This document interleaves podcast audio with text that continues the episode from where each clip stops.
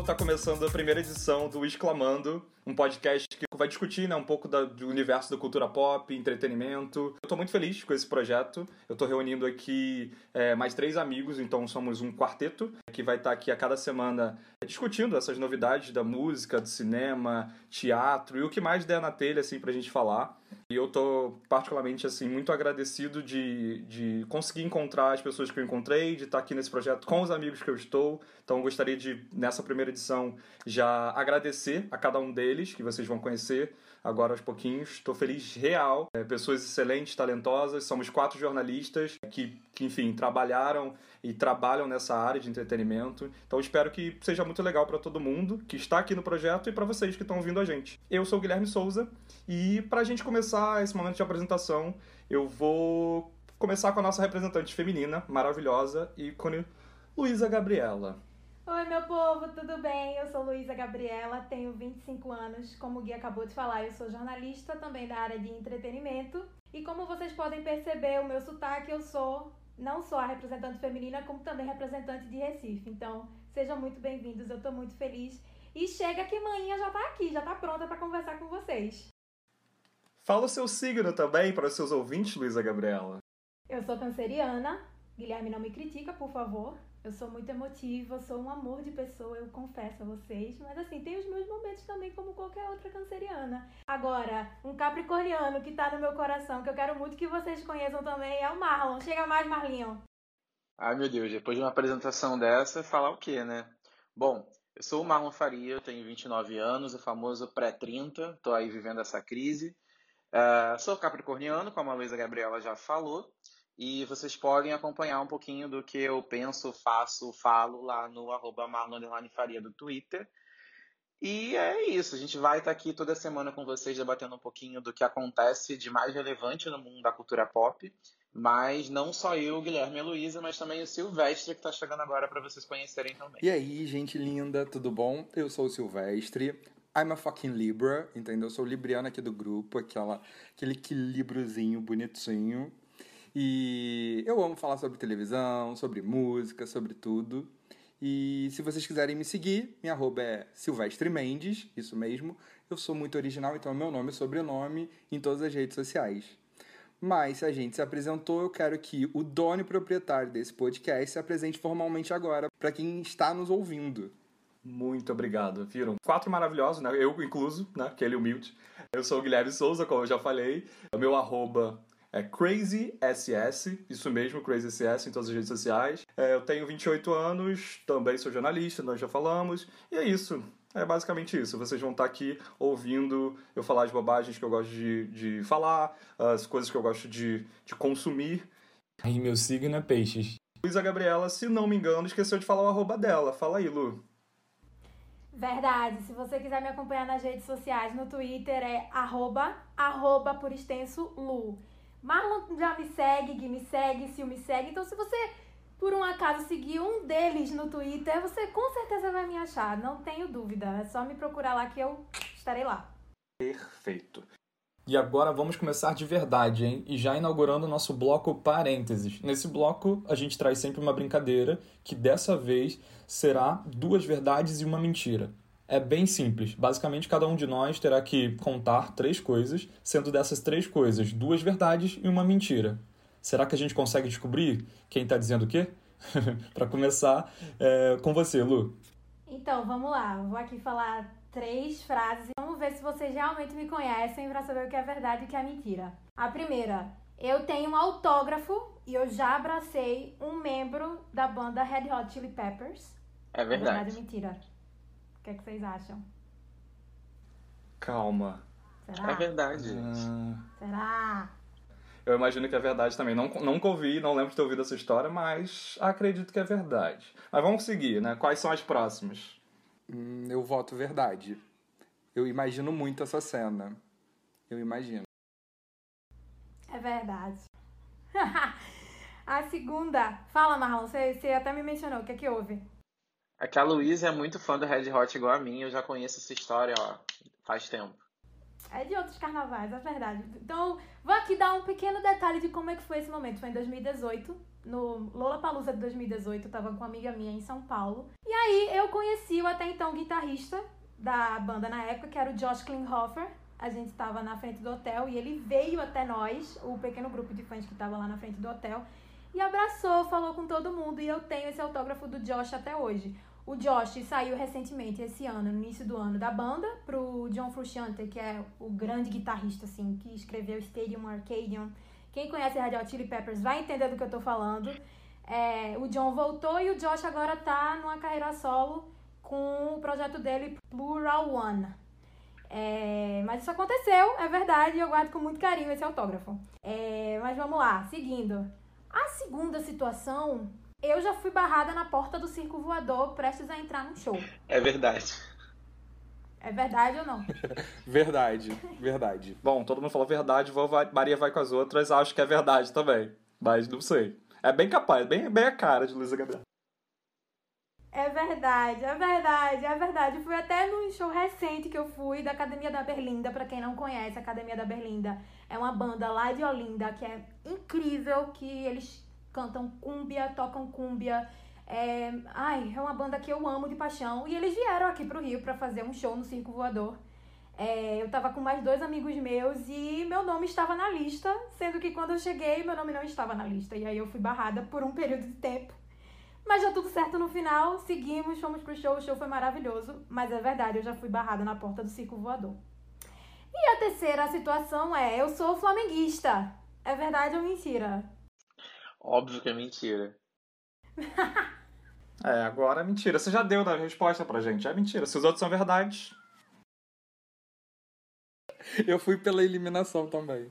É, enfim, eu fui na. na é, quer dizer, né? O que, é que eu posso falar? Aconteceu, é, que aconteceu. Eu não sou flamenguista, pessoal. Eu torço pro verdadeiro campeão brasileiro de 1987. O Marlon tá revirando o olho para mim neste exato momento. Mas ele sabe que eu tô falando a verdade. Eu torço pro Esporte Clube do Recife. Um beijo a toda a nação rubro-negra recifense. Eu amo vocês, estou morrendo de saudades. Toda a nação rubro-negra você falou com muita propriedade. Agora, recifense é o que eu trocaria isso, sabe? Ai, sabe? Pronto, já, agora que tu já tá brincando comigo, vai, vamos lá. As tuas três situações pra gente adivinhar se é verdade ou não. Eu vou lá. inverter um pouco a lógica da Luísa aí. Eu vou contar as três situações e aí vocês que se. Vocês que lutem é melhor, pra definir é o que é verdade e o que é mentira, tá? Ó, vamos começar com. É, as minhas são bobagem, tá, gente? Não liga não. Luísa foi aí toda cheia de detalhes, mas enfim. Eu, a última vez que eu dei um PT de bebida, porque eu vou falar de bagaceira aqui, não vou ficar fazendo o, o, o, intelectual, não. A última vez que eu dei PT de bebida foi em 2013. Foi uma situação super conturbada, porque eu estava na casa da minha melhor amiga, é, que na época eu estava, na verdade, conhecendo ela pessoalmente, porque a gente se conheceu pela internet. Então, depois de alguns anos conversando pela internet, eu fui pro aniversário dela, lá em Vila Velha, no Espírito Santo. E eu resolvi que fazia muito sentido eu beber até morrer nesse dia. E passei muito mal, mas muito mal. Do nível, ela teve que me dar banho e me colocar para dormir, porque eu não tinha a menor condição. E ela não mora nem sozinha, ela morava com os pais dela. Então, Meu assim, Deus. imagina o climão. Tá, essa é uma. Vamos lá. Repararam que ele deu muito detalhe, né? Então, enfim, olhos abertos. Hum. É, é, exatamente, era isso.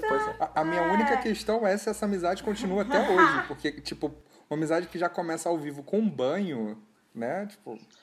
E você tem que pensar também que, assim, tudo que eu falei precisa ser verdade. Tem essa questão.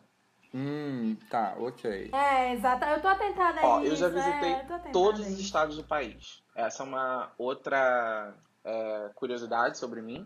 Porque teve um período que eu trabalhava numa empresa que ela tinha uma praça em cada, em cada estado. E eu tinha necessidade muito grande de transitar entre essas praças. Então, realmente acabei rodando todos os estados e foi bem curioso, porque foi daí que veio o acúmulo de milhagem, que eu gasto até hoje, inclusive. Acho que a última, o último resquício de milhagem eu gastei para viajar agora nas férias que eu fui para Barcelona. É... E a terceira frase e é aqui que vocês vão ficar um pouco surtados, é que eu já fui notado pela Rihanna. Querem detalhe dessa frase? Por favor. Eu, eu quero saber que frase Calma, é não. Eu posso falar? Se é verdade ou não? Calma, que agora eu quero saber da Rihanna. Que história é Fui essa? notado pela Rihanna em 2015. Eu nem era fã dela ainda. Na verdade, pera.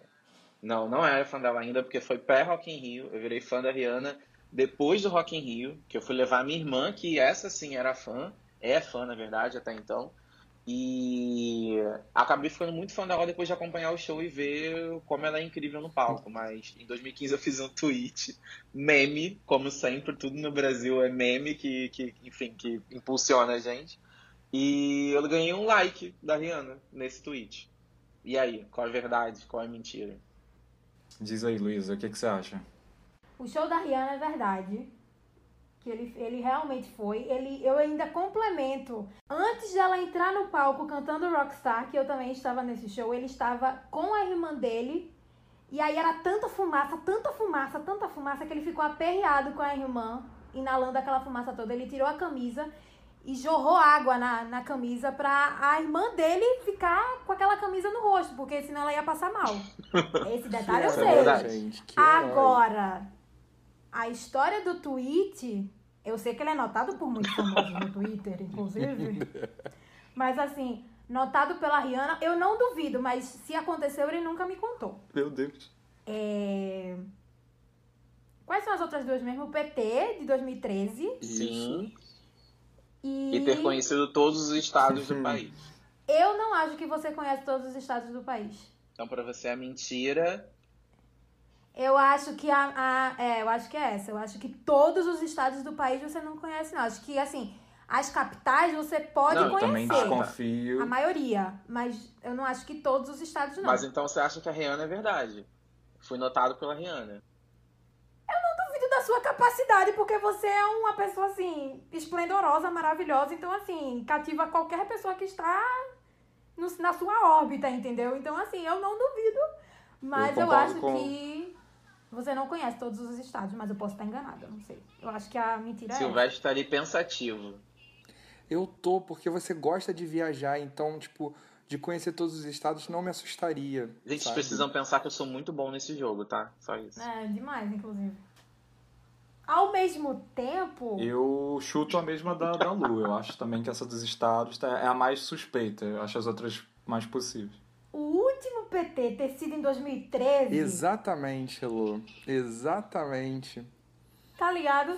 É, Eu entendo, 2013 é um ano muito conturbado pra gente, muitas, tem muitas emoções. Motivos para beber. Motivos tiveram para beber, entendeu? Mas assim, 2014 também tivemos, 2016 nós também tivemos. 18, Esse não é ano é que nós temos mesmo. Esse ano é o que nós mais temos, no caso. Mas é o enfim. que nós, mas 2018 então nem se fala. Então eu estou na dúvida se realmente 2013 foi o último PT dele. Mas eu ainda continuo achando que você não conhece todos os estados. Vocês estão descobrindo aqui a verdadeira graça desse jogo, que é você dar muitos detalhes, porque aí qualquer mínima coisa vira realmente motivo para você desconfiar daquela afirmação. Fio Exatamente. tá pensativo. Vamos lá, Guilherme, qual que é a sua opção? Eu já votei, a mesma que a Luísa. Acho que também essa história de você viajar e conhecer todos os estados eu achei a mais suspeita, assim. E é a que você não. Os seus detalhes foram bons, mas não tão convincentes como os outros, entende? Mas eu, eu, eu, eu sinto que no fim das contas eu vou errar, porque o Marlon vai conseguir fazer essa pegadinha com todos, mas, mas temos que escolher um só, então escolhemos esse. Falta o Sil. Eu também, porque ele é muito bom. É, ele é muito bom. Silvestre, qual que é a sua opção? Eu vou ser polêmico. O Sil tá só o meme da Então Nazaré. eu vou escolher a última opção. Você não recebeu o like da Rihanna. Pronto. É isso. Luísa? Estados, eu acho que você não conhece todos os estados. Por favor, revele qual é a mentira. Eu gosto assim, sabe? Porque eu enganei todo mundo. E é isso. Eu sabia. O meu último PT não foi em 2013, foi em 2014. Aí foi só um detalhe Viram? que vocês deviam ter se atentado pra perceber, né? Que eu tava ali sendo malicioso. Eu sim ganhei o like da Rihanna. Depois um tweet que era uma piada com ela. É, E eu sim conheço Arrasou. todos os estados. Brasileiríssimo. tá bom? Olha aí, o último que eu conheci foi Piauí, que faltava na listinha e eu risquei em 2016. É isto. Ó. E- Esse, esse eu imaginei que pudesse ser verdade mesmo, porque eu sei com- como você gosta de viajar. Então, Esse eu fiquei balançado, mas eu pensei, vai que ele teve um PT em 2013 depois começou a beber, tipo, um pouquinho normal, não, não, não deu. Né?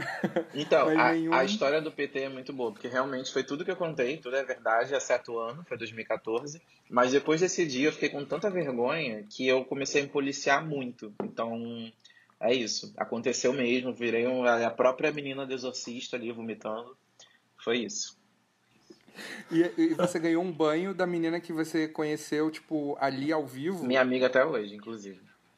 Ok, olha, tá Melhores vendo? amizades, inclusive. Claro. Ah, é. Viu? Viu? A pessoa te dá até banho. Ela tá vai escutar só? isso e aí vai ser curioso porque ela vai rememorar. Ela vai sorrir, ela tá sorrindo agora. Vai rememorar ali as coisas, porque a Ana, que é essa minha amiga, quando eu acordei no dia seguinte, ela virou para mim e falou assim: Marlon, nada mais em você é um mistério para mim. Meu Deus. Maravilhosa. É isso. Ai, muito Ai, bom. Ai, amei. Silvestre, vamos lá, segue a brincadeira. Eu tô até sem graça de, de seguir essa brincadeira depois de você se mostrar um mestre, entendeu? Na arte de, de enganar a gente, porque Enganar. você deu tantos detalhes, tantas coisas. Mas vamos saber se vocês realmente conhecem todos, todos os detalhes da minha vida, aquele. O nome Nossa do Senhora. meu gato de estimação é em homenagem ao meu diretor de cinema favorito. Sem, de- sem mais detalhes? Sem mais detalhes. Dá todas as, as afirmativas, aí a gente Sim, vota. então, calma. É. O segundo, indo pro para esse mundo de cinema, o filme da minha vida é 10 coisas que eu odeio em você. Esse é o filme da minha vida. E a terceira e última opção, que pode ser uma verdade, pode ser uma mentira, é que eu já tive um fã-clube de Chiquititas. Meu Deus. Chiquititas 97, só pra entregar um pouco minha idade. Raiz, pô. Chiquititas 97. Chiquitita Chiquititas raiz. raiz. Pois Que é. aqui todo mundo já... Enfim. Pois é. Eu tinha três anos de idade, mas assim. Obrigado, Lu- Luísa Bebê. Gabriela. Vou, vou pra terapia. Acabando essa gravação, eu vou pra terapia. Deixa eu começar, deixa eu começar. Vamos lá, vou fazer uma grande análise aqui do Silvestre. Eu acho que o fã clube de Chiquititas está certo. Eu também acho. É, Eu não acho que o seu verdadeiro filme, seu verdadeiro filme favorito seja 10 coisas que eu dei em você. Eu acho um pouco suspeito.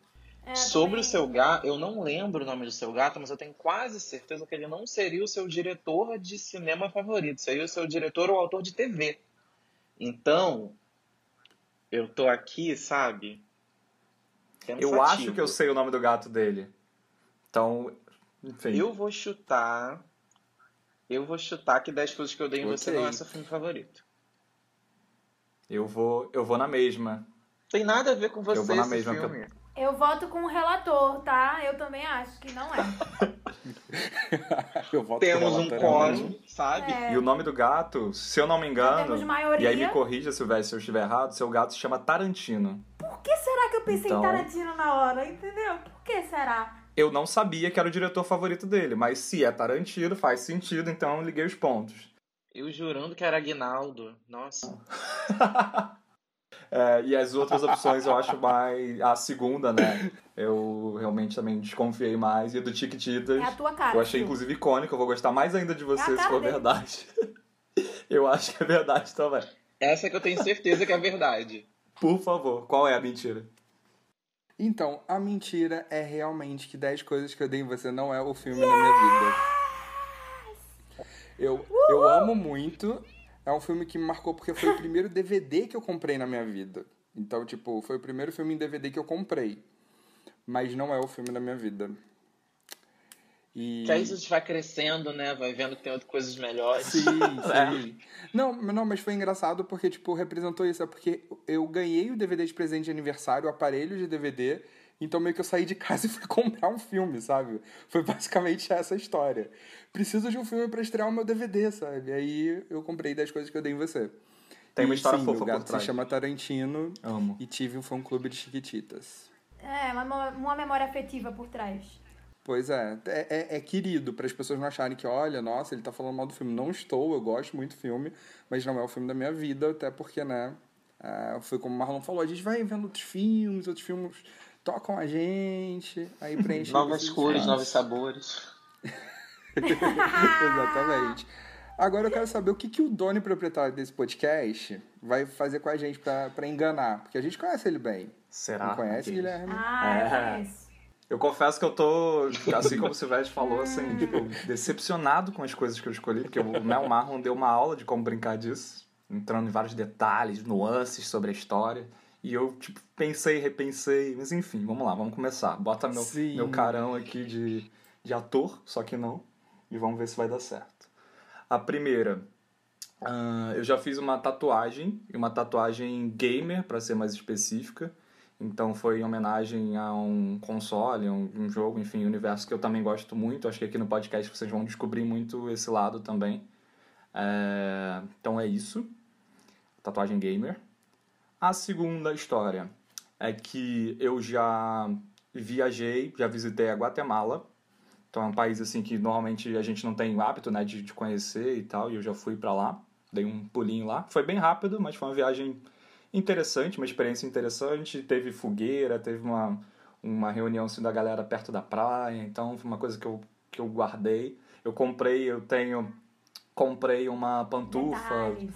dos guatemaltecas, enfim. E a última história é que eu, como todo mundo aqui, da, daqui da, do nosso podcast sabe, né? Eu como muito, muito, apesar de ser uma pessoa magra, gosto muito de comer, que é uma das minhas coisas favoritas na vida, como de tudo, É, mas eu tenho uma alergia. Eu tenho alergia a pêssego, para ser mais específico. Então, realmente, eu não como muita fruta, eu como muita gordice, muita porcaria. Então, eu adoro pizza, lasanha, hambúrguer, bacon e tudo mais, tudo que é maravilhoso. Mas pêssego, assim, não tenho nenhum problema com frutas, como também, se me der, como. Mas pêssego em específico eu como e fico todo vermelho, me dá uma reação alérgica bem esquisita. Então eu cortei da minha vida por recomendações médicas. E aí, o que, que eu falei? De verdade, de mentira? O que, que vocês acham? Luísa tá pedindo a palavra ali. Por favor. Não, porque eu acho muito engraçado. Eu só acho engraçado que na hora que Guilherme tava falando da Guatemala, Marlon no instante se virou aí e ficou abrindo umas abas no computador, as janelas. Eu acho que ele tava vendo no Instagram. Não, não ele acha Não tava, que não. engana. Você tava me. É porque assim, gente, eu sou, apesar de gostar muito de viajar, eu tenho alguns problemas geográficos ali, sabe?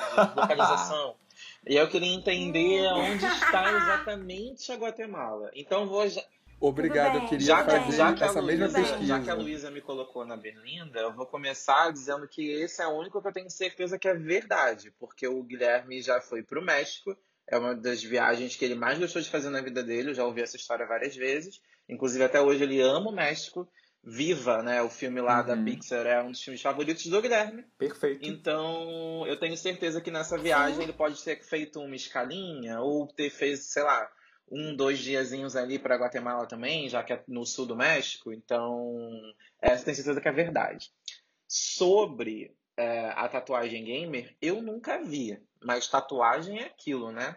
A gente pode ter em lugares inusitados, então pode ser aí que só não tenha sido eleito para ver a tatuagem. É, Será? Sobre a alergia a pêssego, eu tenho uma certa dificuldade em acreditar que o Guilherme tem alergia a qualquer coisa nessa vida. Que esse estômago de avestruz. Não existe nada que não entre no seu organismo, não é possível. Então eu vou chutar que é a tatuagem. Até porque eu nem sei se você tem tatuagem, pra ser sincero. Então eu vou ficar com a tatuagem como sendo aí a mentira.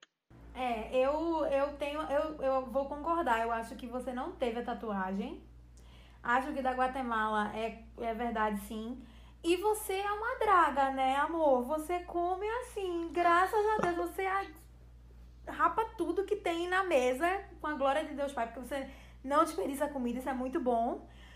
E ao mesmo tempo, eu tenho uma memória com você que eu, do nada eu falei um certo dia sobre chá gelado e que eu amava o chá gelado de pêssego da McDonald's. E aí você, se não me engano, foi você que falou pra mim, eu não gosto de pêssego. E aí, mas aí. Mas não é, gostar e ter alergia são coisas completamente É, então. diferentes. Eu, eu acho que é a tatuagem. Eu vou na tatuagem. Você, Silvestre? Cara, Então, porque na hora que você falou da tatuagem, eu pensei, ele tem tatuagem? Eu, tipo, eu te conheço há um bom tempo. Você tem tatuagem? E eu não lembro disso agora. Eu tô, eu tô muito bolado se for essa. Mas. Se, se, isso for uma verdade, no caso. Mas eu, eu acho. Eu, o Marlon fez a busca que eu pensei em fazer também, que eu queria saber onde é que ficava por conta do México. Eu também fiz toda, todo o que ele pensou, eu também pensei. E eu, eu, eu lembro que uma vez teve alguma situação com pêssego com você, mas você não hum. comeu. Agora eu não Call lembro se, se era. Pode ser. Quem viu é, Os entendedores Quem acabaram de entender. É. Exato. Agora eu não lembro se você não comeu porque não podia ou porque não gostava, como a Luísa acabou de falar. Então, meu voto vai que você não tem tatuagem, aqueles. Então. De Todo novo, mundo formou o quórum aí de... também e votou é. junto, né? Acompanharam o relator. Então, galera, vou começar pela polêmica do pêssego. É... Eu, como vocês bem falaram, eu também introduzi, eu como de tudo, gosto muito de tudo. Frutas realmente não é a parada que eu mais anseio comer, mas como maçã, banana, melão, enfim, pera e inclusive pêssego. Não tem problemas nenhum com pêssego, ah! tá, meus anjos? Como? Óbvio. Guilherme, você, você personifica aquele meme da Anitta, aquele vídeo do que você botar aqui, eu tô comendo. Foi baseado é em mim, inclusive, aqui. É você. Uh, que mais? Vamos para a Guatemala. Sobre a Guatemala, primeiro eu gostaria de dizer que o Marlon roubou a brincadeira, né? Porque não valei a consulta, mas ok, que as regras não foram, não foram tão bem explicadas. O quê? Mas. Não. Veja bem, uhum. eu não consultei o seu Instagram. Mas eu não é. consultei é. o Google, que é uma ferramenta de domínio público, para é. entender onde fica a Guatemala. Apenas isso. Eu entendo, eu entendo. O relator precisa de informações para fazer. Óbvio. Entendeu? Justo. Óbvio, fazer uma cariação. Olhando, é, olhando por esse aspecto, eu entendo, justo. Uh, mas sobre a Guatemala, sim, o Marlon falou muito bem. Uh, eu já morei um tempo no México, fiz intercâmbio lá e amo muito, sou apaixonado pelo México, morro de saudade. Uh, e nessa minha morada no México, eu dei um pulinho na Guatemala. Eu já estava lá, na verdade, fiz uma espécie de excursão com a faculdade e a gente passou uns diazinhos lá na Guatemala e rolou muito do que eu falei mesmo. Rolou a fogueira, rolou o rolezinho da galera na beira da praia. Eu comprei, sim, a pantufa. Foi exatamente isso. Foi muito rápido, foi tipo um pulo da Guatemala, mas rolou. Então é uma verdade. Uh, e sobre a tatuagem gamer, uh, ela também é uma verdade. Eu fiz uma tatuagem, mas, na verdade, é, não é bem uma tatuagem. Então, assim, é uma meia-verdade, digamos assim. Porque ela foi uma tatuagem. Exato, rena? foi uma tatuagem de rena. Por quê? Eu sou muito bom nesse jogo, cara. Aceitem. Aceitem. Mas por quê? Deixa me explicar, para também não ser julgado. Já estou sendo julgado por vocês, mas enfim, não quero ser julgado pelos, pelos ouvintes. Já. O contexto. Amado, você já está sendo o julgado. Contexto... Mesmo. Eu não vou julgar porque eu também já fiz uma tatuagem de rena, assim, um relacionamento que eu tive há muito tempo atrás. Fiz uma tatuagem de rena no eu meu tô curso, vermelho mas aqui. assim, uma semana já tava limpo. Tá limpo até hoje. A própria Débora Eu tô vermelho de vergonha. Acontece, Mas enfim, sobre a tatuagem gamer, só pra contextualizar de verdade, eu sempre, assim, nunca tive vontade de fazer tatuagem real. Até hoje não tenho uma tatuagem definitiva. Muito por isso, por não ter muita vontade de fazer. Acho lindo no corpo de algumas pessoas e tal, acho que combina. Em mim, até hoje, não bateu a vontade, quem sabe algum dia. Mas essa que eu fiz foi para tentar ganhar uma promoção. Eu, há muitos anos atrás, eu era moderador, administrador de uns fóruns de games na internet. E num desses fóruns rolou uma promoção que era, era meio que tipo, quem faz a maior loucura é, desse game aqui para poder tipo, ganhar. E aí a minha estratégia, ao mesmo tempo meio frouxa, né, foi fazer uma tatuagem. E essa tatuagem, obviamente, foi de rena, porque vai que, né, três segundos depois eu me arrependesse por causa de um jogo. E foi isso. então eu fiz a tatuagem. Mas não é uma tatuagem de verdade. Eu tô passada. Então foi uma. E eu quero Meia saber, verdade. venceu ou não venceu esse concurso? Não. Não, não. Eu passei esse vexame e não venci. Ainda digo mais, já que eu tô me expondo, ainda digo mais. É, vocês, meus amigos, já sabem, né, já conto, enfim, das coisas pros meus pais, família e tal. Minha família é bem conservadora, então meus pais sempre foram contra nessas coisas de tatuagem, piercing, afins. Então eu tive essa tatuagem fake, né, de rena, ainda tive que escondê-la dos meus pais, que eu era pequeno, e pra, pra não brigarem comigo, né, porque senão, enfim, iam tirar talvez antes de eu poder registrar para poder concorrer à promoção. Enfim, que vergonha. Misericórdia. Eu não sei se eu tô mais impressionado com a tatuagem ter sido de rena ou com o fato de eu estar tá aqui entendendo que eu realmente sou o rei desse jogo. Sim. Porque, meu Deus do céu. Luísa, e, e é isso. A gente tem coisas na vida que a gente precisa, assim, reconhecer e aceitar. Tá São dois passos fundamentais. E com essa fala eu sublinho que eu sou é, capricorniano. Viram? Agora vocês me entendem. E com eu passando vergonha, Marlon se gabando, a gente encerra esse bloco com essa brincadeira. Que venham mais e con con confesso que eu vou treinar mais essa brincadeira, que eu achei que eu paguei o um mico, assim, me expus desnecessariamente. Mas é isso, meu amor. Da quem nunca? Quem nunca passou uma, uma, uma vergonha ali na pré-adolescência e tal, enfim. É isso. É isso.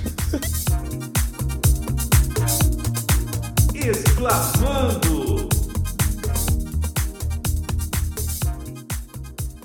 Bom, gente, seguindo com o nosso podcast, é, a pauta de, dessa semana é um tema que a gente está vivendo né, nesse momento que a gente está gravando. Não sei quando vocês vão estar ouvindo isso, mas no atual momento, cada um de nós está preso em suas devidas casas, porque o nosso país e o nosso mundo está vivendo enfrentando uma pandemia. Né? Então, a pauta da semana é a pandemia e o mercado do entretenimento. A gente quer tratar né, um pouco de como é que essa rotina né, que foi forçada na nossa vida por conta do novo coronavírus é, influenciou e impactou a indústria cultural e do entretenimento como um todo, né? os cinemas, a música, teatro, é, enfim. É, para começar, eu vou chamar o Marlon para começar a abordar esse tema e a gente vai debatendo aqui junto com vocês. É com você, Marlon. Bom, o mercado da música é um dos que mais está sofrendo com essa questão do coronavírus, né? A gente pode é, só parar para pensar que hoje as pessoas ganham muito mais dinheiro na realidade com o show do que com vendagem. E a pandemia, obviamente, até por uma questão lógica, ela faz com que a gente tenha aí a interrupção dos shows e, por conseguinte, a interrupção também dos festivais. A gente sabe que boa parte do lucro que a indústria da música tem hoje também vem desses grandes festivais que acontecem ao redor do mundo. Aqui no Brasil a gente acabou de passar né, pela questão do cancelamento do Lollapalooza. Na verdade, ele foi adiado para dezembro, mas a gente acredita que ele vai ser cancelado no final das contas, porque o que a gente está vivendo aqui é um pouco impossível acreditar que, que esse evento consiga ser realizado por vários motivos, na verdade, né? Vamos parar para pensar que, assim, a gente está em junho e a gente não tem nenhum sinal de retrocesso, né, da curva de disseminação do vírus. Ao mesmo tempo, a gente precisa parar para realizar também que o Lollapalooza é um festival que especificamente acontece ali em, em, quase numa coalizão com as edições da América Latina, com as outras edições, né? Argentina, Chile, então, os, os grandes artistas acabam abrindo uma janela de, de apresentações para dar conta aí de estar tá nessas praças é, na mesma semana. Então, se a gente parar para pensar, é um pouco complicado acreditar que a gente vai conseguir fazer com que toda a lineup que tinha sido divulgada já no ano passado conseguisse reagendar, né, reorganizar as suas agendas para cumprirem essa, essa demanda aí de trabalho nessa nova data no fim do ano que a organização do Lola colocou para a gente. Então eu realmente acredito nesse cancelamento, acho que a gente não vai ter edição 2020, devemos ficar só com a edição 2021. Mas não é nem só o Lola que está passando por isso. A gente pode pensar também em premiações. Né? O Grammy aconteceu esse ano lá em janeiro, mas a gente vai ter muito provavelmente uma reorganização na janela de indicações ao Grammy. Por quê? Muitos artistas estão cancelando os seus lançamentos. Gente tem álbuns que já deveriam ter saído e acabaram ficando para trás. Alguns, como o da Lady Gaga e o da Dua Lipa, só foram lançados porque acabaram vazando, né? E aí as artistas acabaram resolvendo é, disponibilizar para os fãs consumirem suas músicas novas. Mas essa mudança na estratégia do, do, dos artistas com certeza vai impactar o que a gente conhece como janela de indicação do Grammy, né, que é aquele período em que os álbuns acabam se tornando elegíveis para concorrerem ao, ao prêmio do ano que vem. Eles não se pronunciaram sobre isso ainda. Na realidade, a, o braço latino do Grammy confirmou a premiação para novembro. Eu também tenho um pouco de, de medo se isso vai acontecer total, ou não. Acho um pouco total. difícil. Será? Acho bem difícil, gente. É, Acho que as pessoas só não querem, na realidade, dar o braço a torcer ainda. Mas é, é isso. A gente está num período em que realmente a, a- o Primavera Sound também foi cancelado esse ano. Que eu e Luiz até chegamos. Eu e Luiz até chegamos a cogitar, sim. tirar férias juntos pra ir. Não vai rolar. O Coachella também foi cancelado. É, não deram uma nova. Cancelou. Teria a Sim, Anitta e teria Pablo sim, Vittar, né? sim. Isso é importante a gente comentar. Uhum. Primeira vez delas no festival e, tipo, já não vai rolar. Então, agora a gente fica na dúvida se elas vão conseguir, né? Botar na agenda numa Uhum. próxima edição, se eles vão convidar de É, novo, o enfim. festival, festival ainda é pior, né, gente? Porque realmente, assim, o, a- a- o grande lance de um festival é a aglomeração. Se você não pode aglomerar, perde um pouco o sentido. A gente tem algumas iniciativas. E o line-up, né? Porque às vezes você tem uma força muito grande no line-up e essa dificuldade, tipo, tive, tive que adiar ou tive que cancelar, de você conseguir reunir de fato esses mesmos artistas novamente. É muito difícil, né? Conciliar tudo. Exatamente. A gente tem aí é, outra, outros braços de entretenimento né, que estão se reorganizando e acho que são, é, são estruturas mais simples de a gente conseguir é, ressignificar para o período pós-pandemia. A Luísa vai explicar um pouquinho sobre isso, mas tenham isso em mente. Assim, acho que música realmente a gente vai ficar por um bom tempo aí só na cultura do streaming mesmo. Só um parêntese rápido sobre o Grammy, que você também citou. É, dentro desse período de pandemia, né, a gente também viveu uma questão lá nos Estados Unidos, que a gente vai acabar abordando também aqui daqui a pouco, é, do movimento negro, da luta antirracista. E foi interessante que o Grammy, recentemente, eles anunciaram umas mudanças em categorias. Não sei se vocês acompanharam isso, é, mas eu achei bem legal, porque eles estão renomeando algumas, algumas categorias né, da, da premiação e justamente para não, não soarem talvez mais preconceituosos e dar mais voz para alguns, alguns artistas, alguns gêneros específicos. Ah, o Grammy Latino especificamente está abrindo mais categorias voltadas para o rock e tal, então também tirar aquele estereótipo de que música latina é só reggaeton e coisa do tipo. Então achei bem legal. Então, é, apesar da pandemia, apesar dessa questão de adiamento, tudo eles estão repensando ali um pouquinho a estrutura do evento. É, Mas vamos abrir um parêntese dentro do parêntese, que assim, a própria existência do Grammy Latino já é um preconceito. Queria deixar Concordo. só isso registrado aqui. Concordo, total. Mas desculpa, Tem a- Luísa. Vai, Luísa. tem as suas questões. Não, sem, sem problema. Por mim, vocês podem, assim, vão, vão pensar junto em relação a isso. É uma questão, assim, pra mim, como amante de música, assim, eu sou apaixonada por música de uma forma, assim, enorme. Me dói muito ver o que a gente tá passando. Obviamente, não é pra desmerecer, nem pra diminuir as nossas prioridades de vida.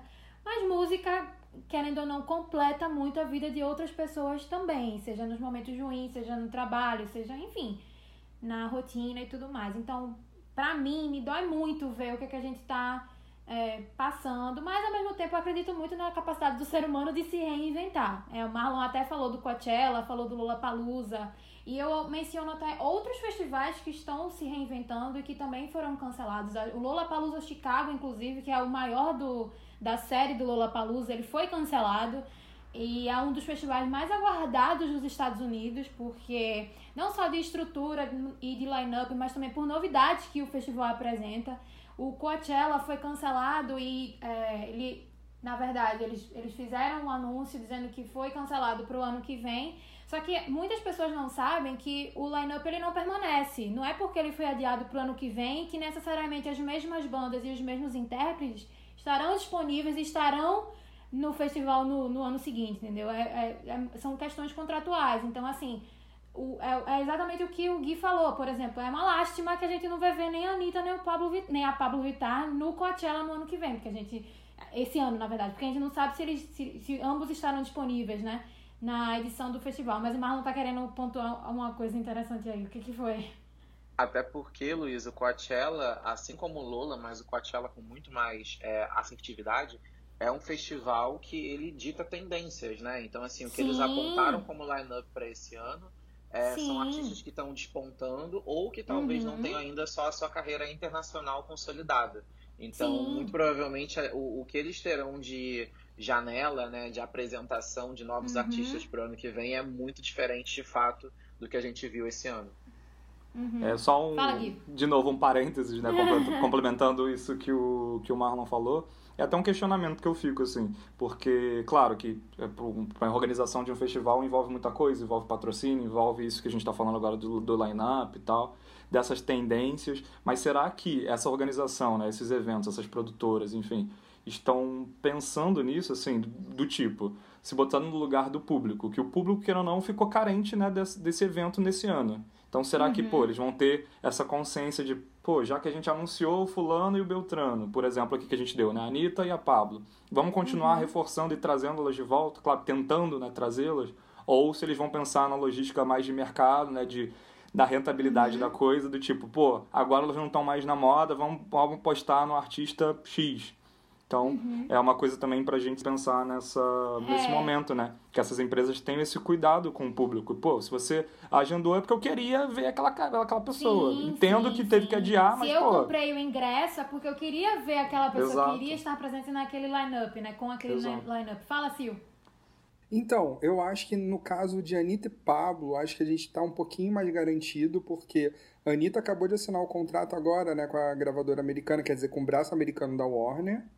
E a Pablo tá cada vez mais forte lá fora. Então, eu acho que as duas, pelo menos, acredito que estarão garantidas na próxima edição. Agora, existem inúmeras bandas que a gente não sabe como é que vai ser a agenda e nem como é que eles vão estar É, sim. disponíveis, né, pro ano que vem, até em termos de, Uhum. sonor, de sonoridade, tipo, vocês vão querer ir para estúdio para pôr para fora o que eles estão compondo agora, porque tem muita gente aproveitando a quarentena para se reconectar com que eles são como Sim. músicos e banda, né? Então tem isso É, também. Se não me engano, se não me engano, por exemplo, até o Tame Impala tava com um projeto novo que, se não me engano, foi lançado esse ano já. Eu, eu, não foi isso. E eles estavam no line-up, né? No, do, do Coachella. E agora não vai mais acontecer. Só que Tame Impala é, é uma das bandas, assim, eu gosto muito da, do mistério deles, digamos assim. Porque eles têm um pezinho no mainstream, mas ao mesmo tempo eles não são mainstream, sabe? E, e tem uma legião de fãs. E é, esse mistério deles é que é muito bacana, que realmente cativa as pessoas que escutam, né? E também Impala é uma referência para artistas do mainstream, por exemplo, Rihanna. Quem escutou Entai e, e viu a, a versão de Same Old Mistakes dela, ela só tirou o, o- Só tirou os vocais, na verdade, porque foi, ficou tudo praticamente igual, né, da música. Então, é, mas não só o Coachella, como o, o Marlon falou, que realmente dita tendências, porque é um palco, querendo ou não, para artistas que se consideram underdogs, digamos assim, que não tem tanto holofotes, né? E que são um palco importante para eles.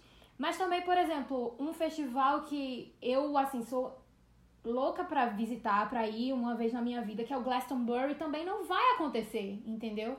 Mas no meio desse caos inteiro e, e dessa tristeza, né, digamos assim, em série, existem outros festivais que estão se remontando, que estão começando a adaptar o estilo de live para, querendo ou não, é, garantir a esse fã, garantir a esse público que é, as bandas que eles querem ver, que pagaram pra ver, os intérpretes que eles pagaram pra ver, que, sei lá, vivem é, admirando o trabalho dessas pessoas, eles ainda vão se apresentar, como por exemplo, a gente teve a live do Vila Mix, que foi só com artistas sertanejos, por exemplo.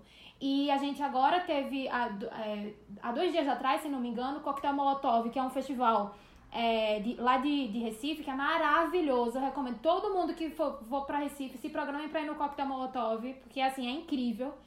É, e eles, eles já anunciaram que vão, vão ter uma edição é, online. E aí vão, vão ter artistas assim que a gente conhece já de antemão. Por exemplo, Letrux.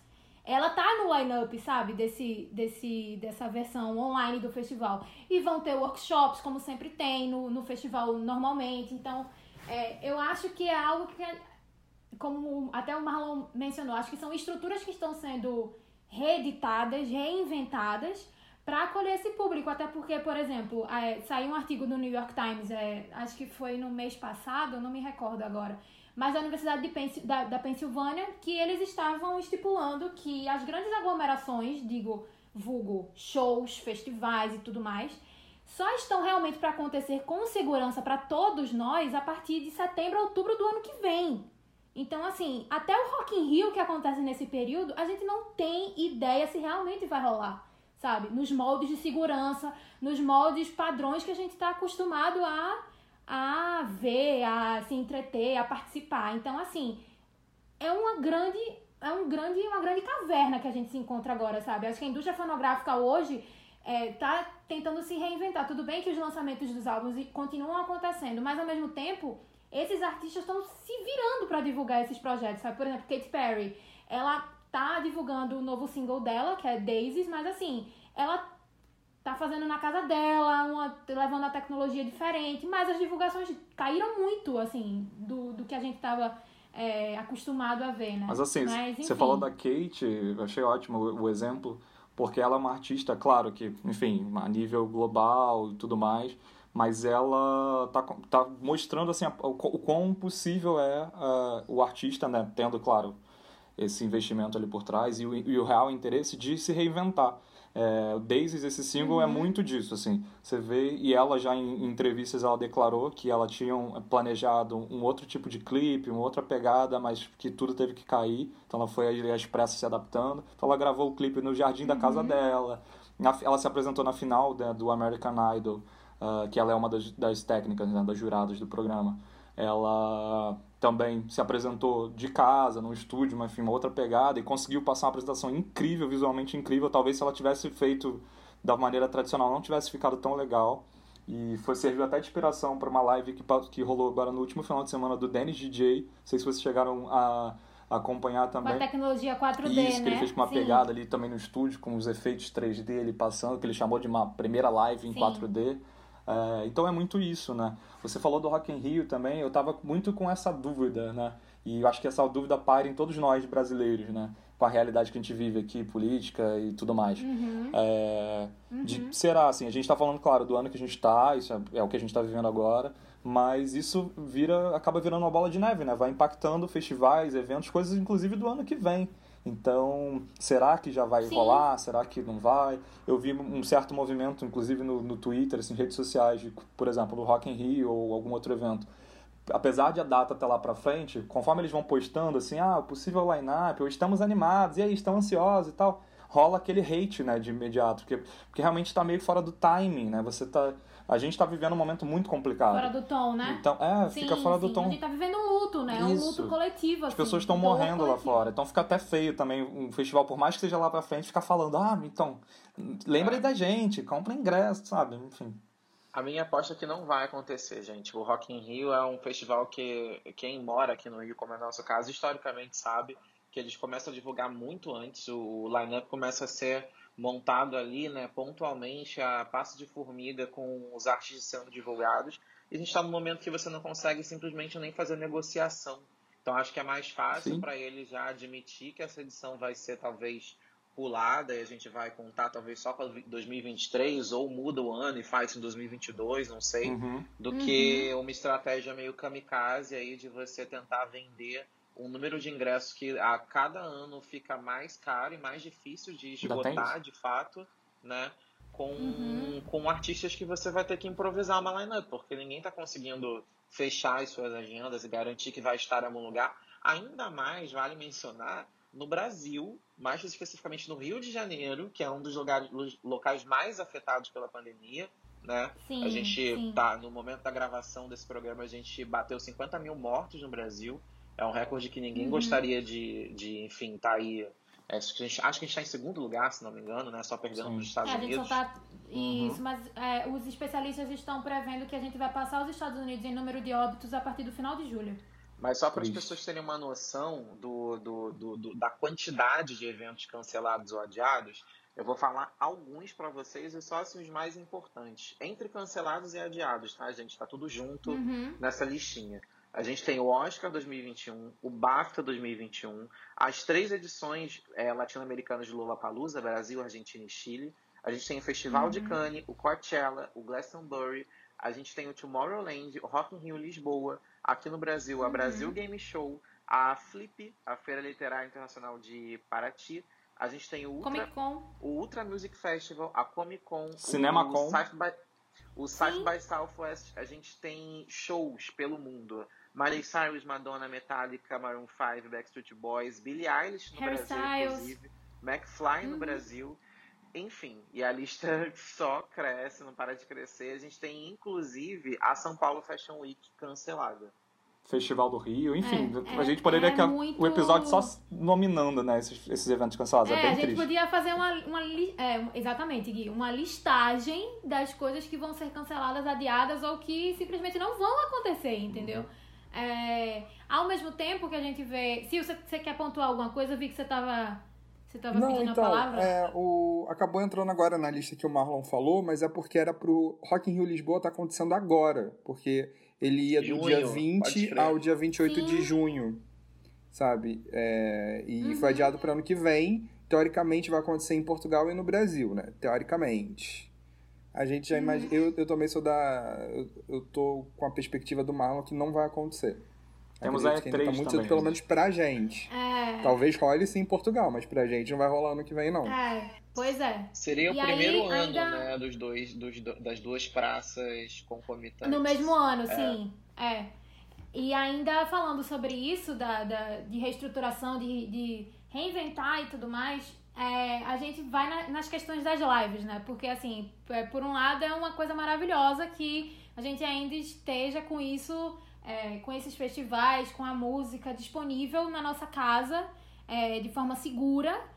E querendo ou não, levando um pouco de lazer pra gente, né? Um pouco de diversão, um pouco de acalanto, né? Na verdade, nesse momento difícil que a gente tá tendo. Ao mesmo tempo, eu fico me questionando sobre a estética que essas lives estão tomando no decorrer desses meses. Porque já faz 90 dias que nós estamos de quarentena, não é mesmo? Quer dizer, Quem está? já fazem mais de 90 dias que foi decretada a pandemia, que, a- a- que o coronavírus tinha chegado aqui no Brasil e que, enfim, estava se proliferando, né? O contágio já tinha acontecido. Mas, por exemplo, eu que entrei de quarentena a partir do dia 16 de março, eu tô há mais de 90 dias, há mais de 3 meses em casa. E aí eu já vi de tudo, assim, nessas lives. Mas uma coisa que é, arrega- arregala meus olhos é, é a estrutura e a estética que a indústria sertaneja tá trazendo nessas lives, principalmente no YouTube. Que, assim, é uma pompa, querendo ou não. É uma, uma coisa que ostenta, é uma estrutura que ostenta, porque é tudo muito grande. É, você vê, sei lá, uma geladeira atrás dos cantores entupida de cerveja, você vê garçons Que é característico esses deles, cantores. inclusive, né? É uma, é uma estrutura mega característica do sertanejo. Sim. E aí, eu, é, ao mesmo tempo, eu sei que é o trabalho de todo mundo, eu sei que é muito válido essas pessoas ainda continuarem trabalhando, e sei que, assim, muitos deles não têm a, a, inten- uma intenção ruim, sabe, de desobedecer, digamos assim, o que seria correto de acordo com os padrões de segurança. Mas, ao mesmo tempo, eu fico me questionando, assim, se- não é demais, sabe, porque a gente tá em casa, a gente não, não pode sair, a gente...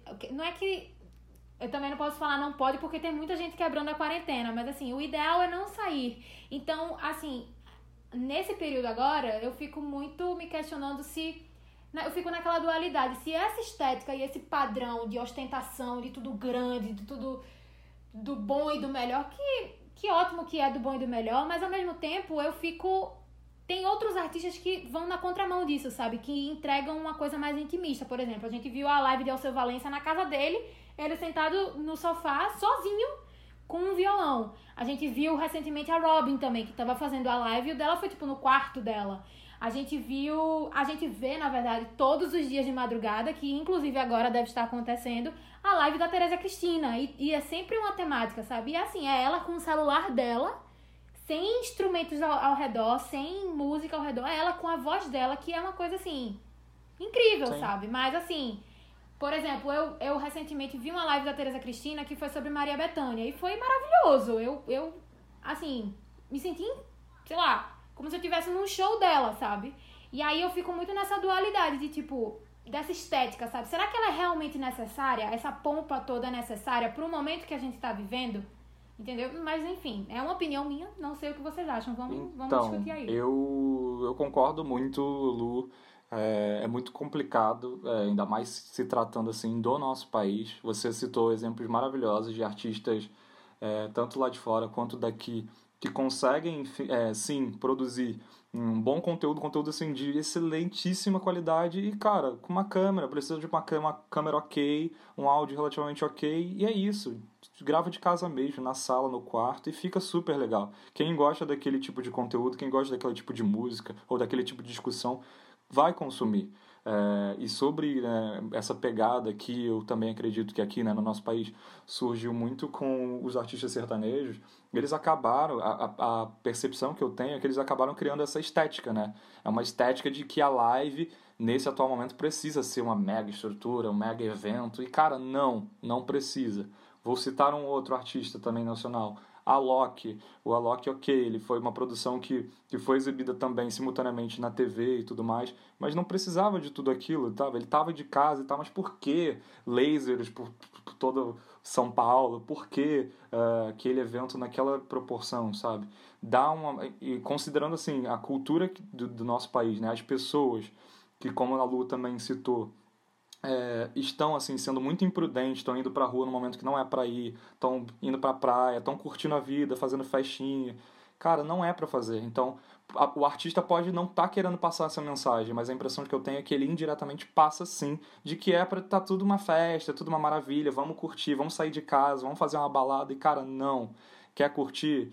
igual a gente aqui, todos nós, imagino que em algum momento nessa quarentena a gente curtiu, bota livezinha, pode ser a mais simples que for, a gente tá aqui, pega o nosso copo, o nosso drinkzinho, mas cada um na sua casa, sabe? Para, para de propagar coisa errada. Então, a percepção que eu tenho é muito essa, de que eles estão é, ensinando, mostrando uma visão errada da coisa.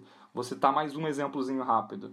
É, esse último final de semana também é, teve várias, assim, uma programação vastíssima de, de lives de Wesley Safadão, uh, Ivete Sangalo e vários outros. E também já você vê já uma estética, uma estrutura muito maior do que deveria. Então, gente, para, pensa, tipo, não precisa daquilo. Quem é fã não vai deixar de curtir você porque foi uma live mais simples, tá? Enfim, Silvestre, por favor. Não, então, eu entendo isso, mas, por exemplo, a primeira da Marília Mendonça foi na sala da casa dela, sabe? Sim, foi sim. totalmente simples e, e aquilo tudo, só que acho que existe uma cobrança do público ao mesmo tempo para ser algo muito grandioso. Tanto que a segunda dela já foi na parte externa, já teve é, drone, piscina. Mas aí que tá, um essa cobrança coisa. é do público, a impressão que eu tenho é que não é. E essa live foi maravilhosa. É, parece que se criou uma fórmula que eles consideraram maravilhosa e essa fórmula está sendo replicada, entende? É, Eu eu eu é não bem- sou bem- o maior fã da Marília, então também não posso opinar muito em detalhes, mas, por exemplo, pode ser que a, a, a primeira live dela foi talvez até melhor né, do que a segunda, em sentido de, de, de música e tudo mais. É nesse primeira ponto. live dela foi. É nesse Nossa, ponto que eu quero foi- chegar, entendeu? Porque você pode sim fazer uma Ela é- mega é performance, tipo, e, e a estética ser simples. Você não precisa daquela estrutura toda. É nesse ponto que eu quero chegar, Uhum. independente do, do, do gênero musical e tudo mais. Eu acho que no sertanejo acaba que existe uma cobrança assim, gente. A gente, é, eu- não, não tô falando mal do sertanejo, tá? Porque eu e minha casa cultuamos Marília Mendonça, tá? Sim. deixar Sim, isso, por sabemos favor, sim. Jorge Matheus também. Eu, eu consumo Jorge Matheus, não vou negar. queria deixar isso registrado aqui. Mas o que acontece, a gente não pode né, se deixar enganar. Até, até a gente conhece algumas duplas aí que são bolsonaristas assumidas, né? Sim. É que Uhum. o ambiente, o, o, o público de música sertaneja é diverso, mas tem uma maioria ali que de fato está mais né, atrelada a esse pensamento político um pouco torto. E a Marília Mendonça ela fez uma primeira live que, para quem é fã de verdade, sabe que aquela foi a melhor de todas, sabe? É ela isso. tava ali Uhum. perfeita. completamente intimista, cantando todas as músicas, foram horas de live, todo mundo amou, sabe? E pra mim, inclusive quando ela saiu e foi fazer a segunda naquela área externa, eu já não gostei tanto. Vou gostar porque a Marília Mendonça ela pode cantar em Marte, em outra língua que eu vou gostar. Mas realmente, assim, a primeira live foi o que ficou. E a parte disso, acho que o que fica de irresponsabilidade em relação a fazer essas lives né, com superproduções é que elas tiram um pouco a gente do centro do que de fato está acontecendo. Entende? Exato. O problema pra Exato. mim não é o fato de você ter garçom, de ter. Isso é uma questão, mas assim, é uma questão para aquelas pessoas que estão ali, sendo bem frio, é uma questão para aquelas pessoas que estão ali naquela aglomeração. Agora, o que isso passa para o público, que aí sim são milhares e milhões de pessoas, é que você tira as pessoas do que de fato importa nesse momento, que é entender que não está tudo normal, de que não está nada normal na realidade, entendeu? Então, Uhum. assim, você ver shows adaptados te traz à luz de que a gente está num momento super conturbado em que é preciso abrir mão de algumas coisas. quando Ajuda eu a cair vejo- essa ficha, né? Que as pessoas parecem que Exatamente. estão esquecendo. Exatamente. Então, quando eu vejo um exatamente. drone, sabe, um jogo de luzes absurdo, a live do Belo, gente, a live do Belo tinha um drone sobrevoando a casa, blá, blá, blá. eu começo a pensar que, de fato, a, a, a live virou um- uma nova maneira de lucrar, seja com o público, seja com patrocínio, enfim, e não necessariamente está sendo usada para o bem inicial, né? Para a proposta inicial dela, que é arrecadar dinheiro para a galera que não tem como estar em casa, como nós quatro estamos, durante a pandemia. É, só isso que eu queria trazer, porque assim, eu não- nem acho que as pessoas façam, é, que todo mundo que faz isso faça por mal. Mas talvez seja essa coisa do mercado Sim. e do público pedindo, Também e uma coisa vai alimentando a outra. E Sim. quando você vê, você já tá faz, gravando um DVD, né? Porque o show da Marília Mendonça com a Maiara e Maraísa na semana passada foi um Nossa. DVD. Parecia um programa de TV com palco, Sim. estrutura de câmeras. e Seis horas. É isso. Seis horas de show, sabe? Aquilo Agora- ali foi um absurdo. acariciando um pouco né, as lives que a gente, enfim, apontou aqui vários, vários pontos que são necessários, mas não deixam de ser uma, uma cutucada em alguns artistas e nessa estrutura megalomaníaca. É, mas o ponto positivo né, é ver assim, que esses artistas estão se esforçando em estar presentes né, para o público deles. O Marlon falou uma coisa muito importante que a gente tem que levar em conta sim, que é esse, esse contexto uh, de, de ajuda mesmo, né? A maioria das lives estão sempre com um QR Code ali no cantinho para a galera doar alguma instituição, alguma campanha, seja até para pessoas afetadas né, por conta da pandemia, que muita gente infelizmente perdeu o emprego, está vivendo uma, uma dificuldade assim acima do que nós aqui quatro privilegiados estamos vivendo. Então, esse é o ponto positivo, né? De que eles estão ali, claro, cada um nessa estética que a gente está aqui questionando um pouquinho, mas tem muita gente ali, é, acho que realmente levando a sério, talvez fazendo aquilo porque segue um padrão sem se questionar é, se está passando um pouco dessa mensagem errada, mas está indiretamente ou diretamente ajudando é, realmente quem precisa.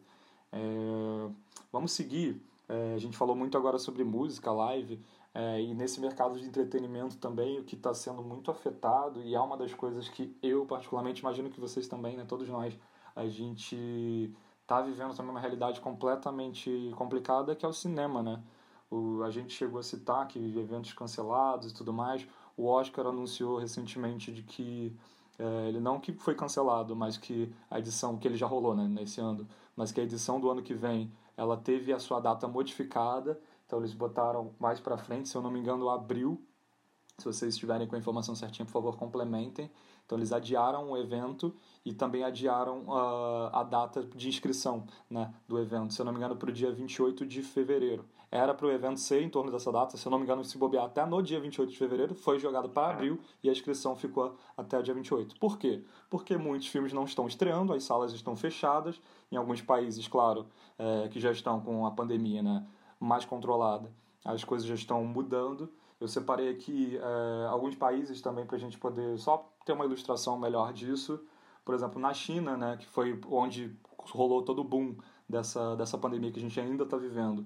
É, a China chegou a reabrir os cinemas é, depois de um certo tempo, foi em março que eles reabriram, e, mas aí já voltou nessa reabertura de cinemas e outros, e outros estabelecimentos, já voltou a crescer de novo o pico, então eles tiveram que de novo fechar, então também tem isso, né, tipo que ela tenta, mas não dá certo, vamos voltar atrás.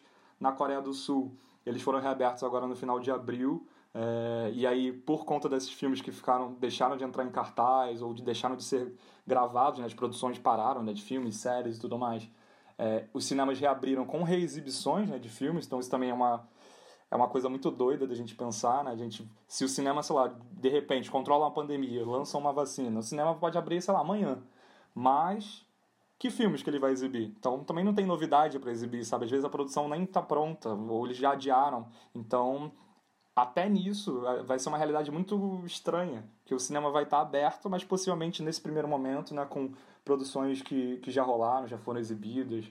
Enfim, deixa eu seguir um pouquinho aqui na minha lista. É, na Nova Zelândia também já reabriu, na Suécia, Islândia, Noruega, República Tcheca. Nos Estados Unidos, só uma parte dos Estados Unidos foi reaberta. Então, enfim, tá muito. Esse movimento ainda é muito confuso. E aí, pensar que essas reaberturas ainda são feitas assim com uma estrutura completamente diferente. Então, a sensação que eu tenho, e, e é um lugar que eu sinto muita falta, eu amo o cinema, é de que não vai parecer um cinema. Porque as salas vão estar com um público reduzido, algumas de 50% do público. É, li uma matéria, se eu não me engano, na Veja, falando que, exemplificando né, mais ou menos como seria. Então vai ter um distanciamento talvez de duas poltronas por pessoa. Então, meio que, sabe, meio que perde aquela vibe de cinema. Isso é esquisito. É, estabelecimentos já reabrindo com venda somente online, então sem guichê, sem fila, né, sem aglomeração, aquelas maquininhas com álcool em gel, todo mundo só pode ir de máscara, quadro de funcionários reduzido pela metade, muita coisa né, que vai mudar.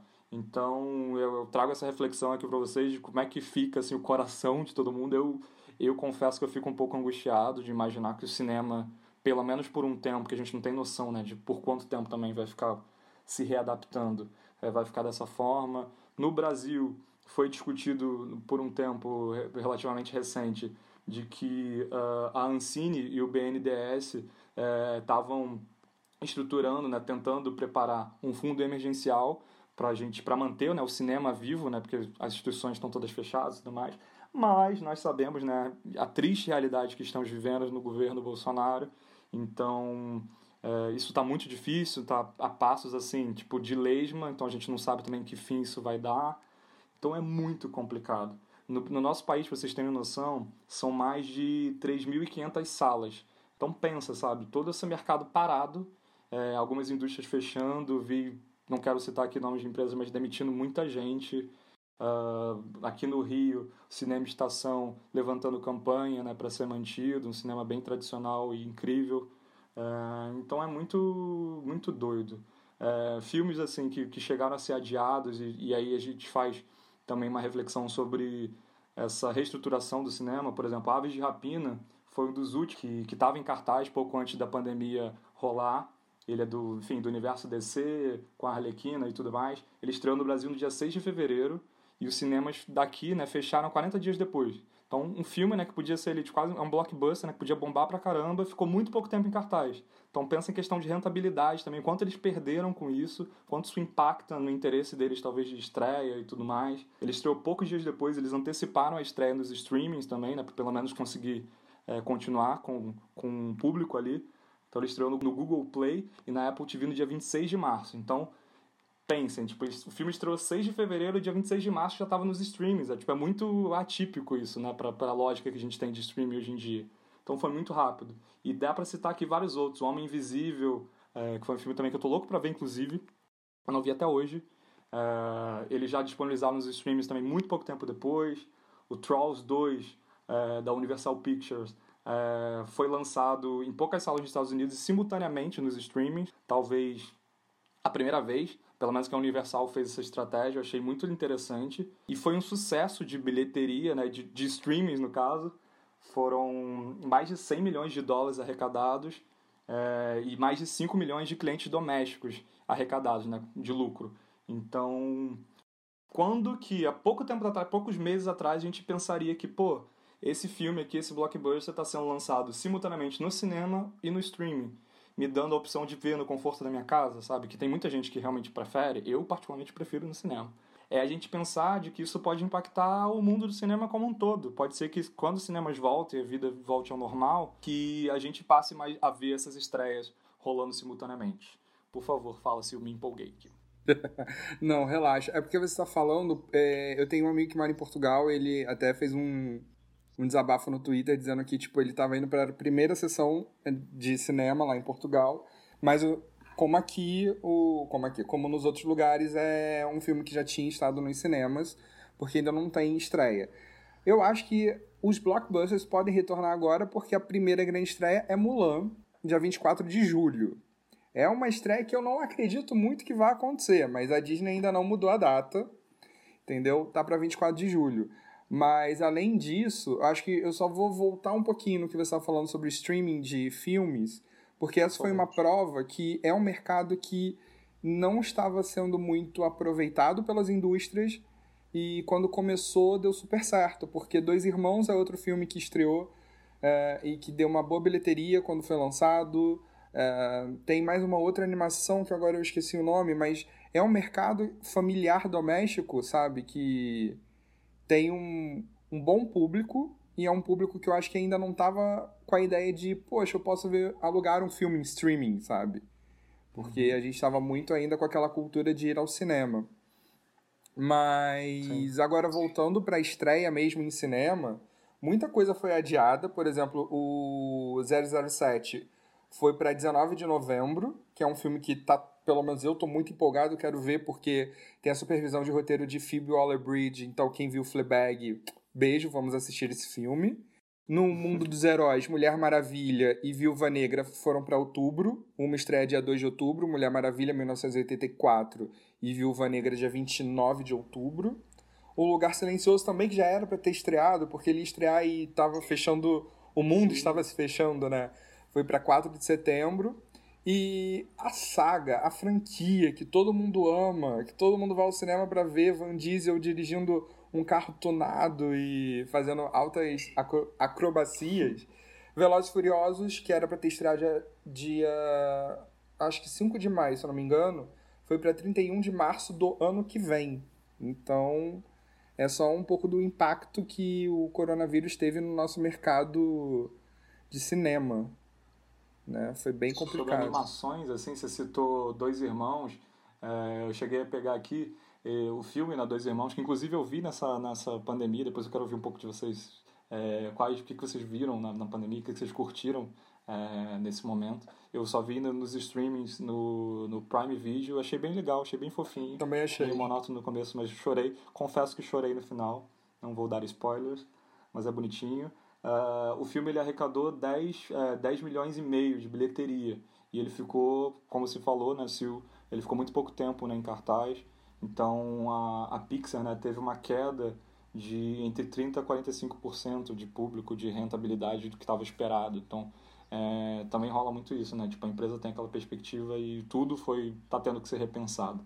O outro filme que você deve ter lembrado da, da Disney é O Mundo Secreto, que eles tiveram que estrear diretamente isso. no Disney Plus, eles não, não conseguiram lançar no cinema. O Scooby, o filme também da Warner Bros., eles estava anunciado para o cinema, caiu, foi direto para os streamings, para a internet. Love Birds da, da Paramount foi direto para Netflix. Enfim, tem uma lista. A gente também ficaria aqui muito tempo falando sobre Sim. isso. Nesse mercado de cinema, que uma coisa que eu achei curiosa, barra legal, é o, o mercado de drive-in. Mas deixa o Marlon falar, que eu acho que ele está querendo falar um pouquinho. Eu ia falar justamente sobre isso. É, aqui no Rio, se não me tem dois em funcionamento, né? Na Genesse Arena e lá na Cidade das Artes. Um amigo meu, um casal de amigos meus foram ontem mas assim, tem umas ressalvas, sabe? Porque eles têm toda uma estrutura, né? Você para eles têm um, um, canal que você sintoniza no rádio do seu carro para você ter a experiência de áudio melhor possível. Então, o áudio que funciona é o do seu próprio carro, que vai estar sintonizando lá com o da exibição, da, da, da projeção. Mas o que me disseram é que depende muito da experiência do lugar que você pega também, sabe? Na, na organização ali do drive-in. Eu não aposto muito nisso, mas até acho que é uma solução um pouco também inteligente para pro, pro, pro mercado. Porque o que acontece, gente, acho que não é nem só assim, quando estreia, quando que sul, quando que a gente vai voltar a ir ao cinema. A minha questão é se a gente vai voltar a ir ao cinema. Eu acho um pouco difícil isso uhum. acontecer, para ser bem sincero. E eu não falo isso nem um pouco feliz, eu sou um apaixonado por cinema. Mas a grande questão é que, de fato, você, se você parar para pensar, é uma caixa preta com carpete para tudo quanto é lado, sabe? Com pessoas aglomeradas. Então, acho que, ah, pelo menos não nos próximos dois anos, eu vou ter coragem de entrar no cinema. É, e tudo vai depender também da maneira com que as lideranças políticas vão né, conduzir o combate a essa pandemia, assim. É, o Brasil está numa situação um pouco complicada, porque se ao mesmo tempo a gente tem muita produção nacional pronta para escoar, e tem muita coisa, porque no Brasil, até pela nossa política de distribuição que é um pouco confusa, os times ficam prontos muito antes. Então, assim, a gente tem muita coisa pronta que não foi lançada, então é, programação não seria um problema. Agora, eu acho muito difícil que os, os blockbusters que estão previstos mundialmente acabem saindo, porque a gente tem os Estados Unidos numa situação muito complicada ainda, querendo ou não, o público interno norte-americano ainda é o maior público de cinema do mundo. É muita gente que não vai poder ir ao cinema conferir. Eu acho dificílimo que faça esse lançamento. E aqui no Brasil também. A gente em 2017 já era décima maior, é, o décimo maior mercado de cinema. É, os dados do ano passado apontam o Brasil como o sexto maior mercado de cinema.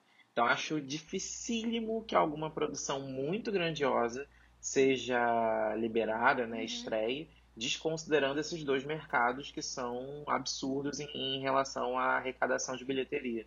Então, para a gente aqui, resta esperar, mas para o restante do mundo, acho que enquanto o Brasil e os Estados Unidos não se organizarem, dificilmente a gente vai ter é, novidade, pelo menos no cinema. Concordo. Verdade. Sobre isso dos drive-ins, que eu também concordo com tudo que o Marlon falou, assim, acho muito complicado, acho até meio errado, porque aí, de novo, parece que incentiva a gente a sair de casa, a gente não deveria, mesmo dentro do carro, acho que não é o ideal ainda, mas enfim. É, se vocês quiserem ver, um, entender melhor né, como é que está funcionando esse, esse esquema de drive-ins, tem esses do Rio, tem já em São Paulo, no Memorial da América Latina. Se eu não me engano, em outros estados também já está começando a rolar. O repórter Felipe Cruz, da, na Veja, ele fez uma matéria super legal, bem divertida, relatando como é que foi o dia dele num drive-in em São Paulo. Então é bem interessante, assim, pra gente entender como é que tá rolando é, isso. Eu, só um parêntese também sobre o drive-in, eu, eu ainda vou um pouco além. Porque, assim, eu acho que é uma estrutura que tem coisas que podem dar certo, mas também tem coisas que darem errado. Mas para mim, uma das grandes questões é assim Gasolina é mais de 5 conto, né? Você sair de casa para usar seu carro, para ficar estacionado e ele precisa ficar ligado porque ele precisa entrar em precisa sincronizar com o áudio, sei lá, com a tecnologia que está ali instalada, você vai gastar a bateria do seu carro, você vai gastar a gasolina do seu carro. Então, assim, é um programa de luxo, sabe? Não vai ser todo mundo que vai poder. Sim, sim, nada acessível. Os ingressos, é porque a gente não entrou nesse detalhe dos ingressos, mas o, o que eu cheguei a pesquisar rapidamente, tinha ingresso assim, o mais barato era tipo cento e poucos reais. Vocês entendem? Tipo, que também é uma coisa muito distante. É, é, programação de luxo, assim. Então, eu também não sei se vai ter Uber que vai fazer corridas, né? Tipo, eu vou no drive-in hoje, eu tenho uma sessão de 5 horas, vai ficar lá esperando sabe? Uma categoria nova é, no Uber, é, quem então... sabe?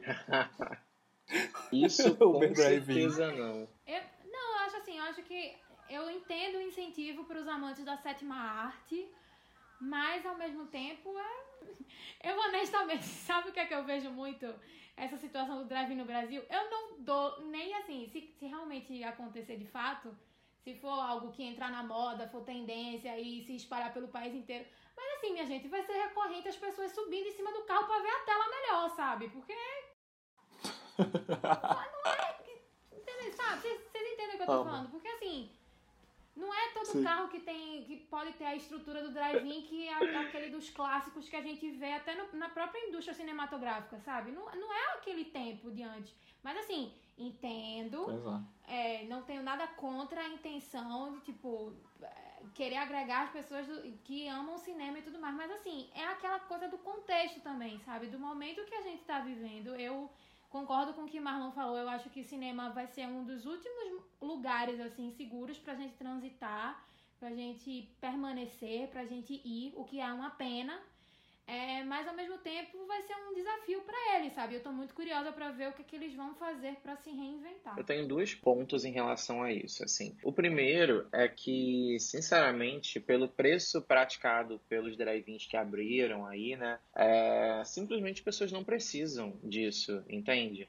Hoje em dia você tem tanta oferta de streaming que quem pode pagar quem é. tem o seu próprio carro na garagem, com dinheiro disponível para pagar gasolina é, gastar a bateria do carro para estar tá lá assistindo duas, três horas de filme e pode pagar um ingresso caro como esse, com certeza você tem condição de ter um Chromecast, um Fire Stick, uma Apple TV em casa.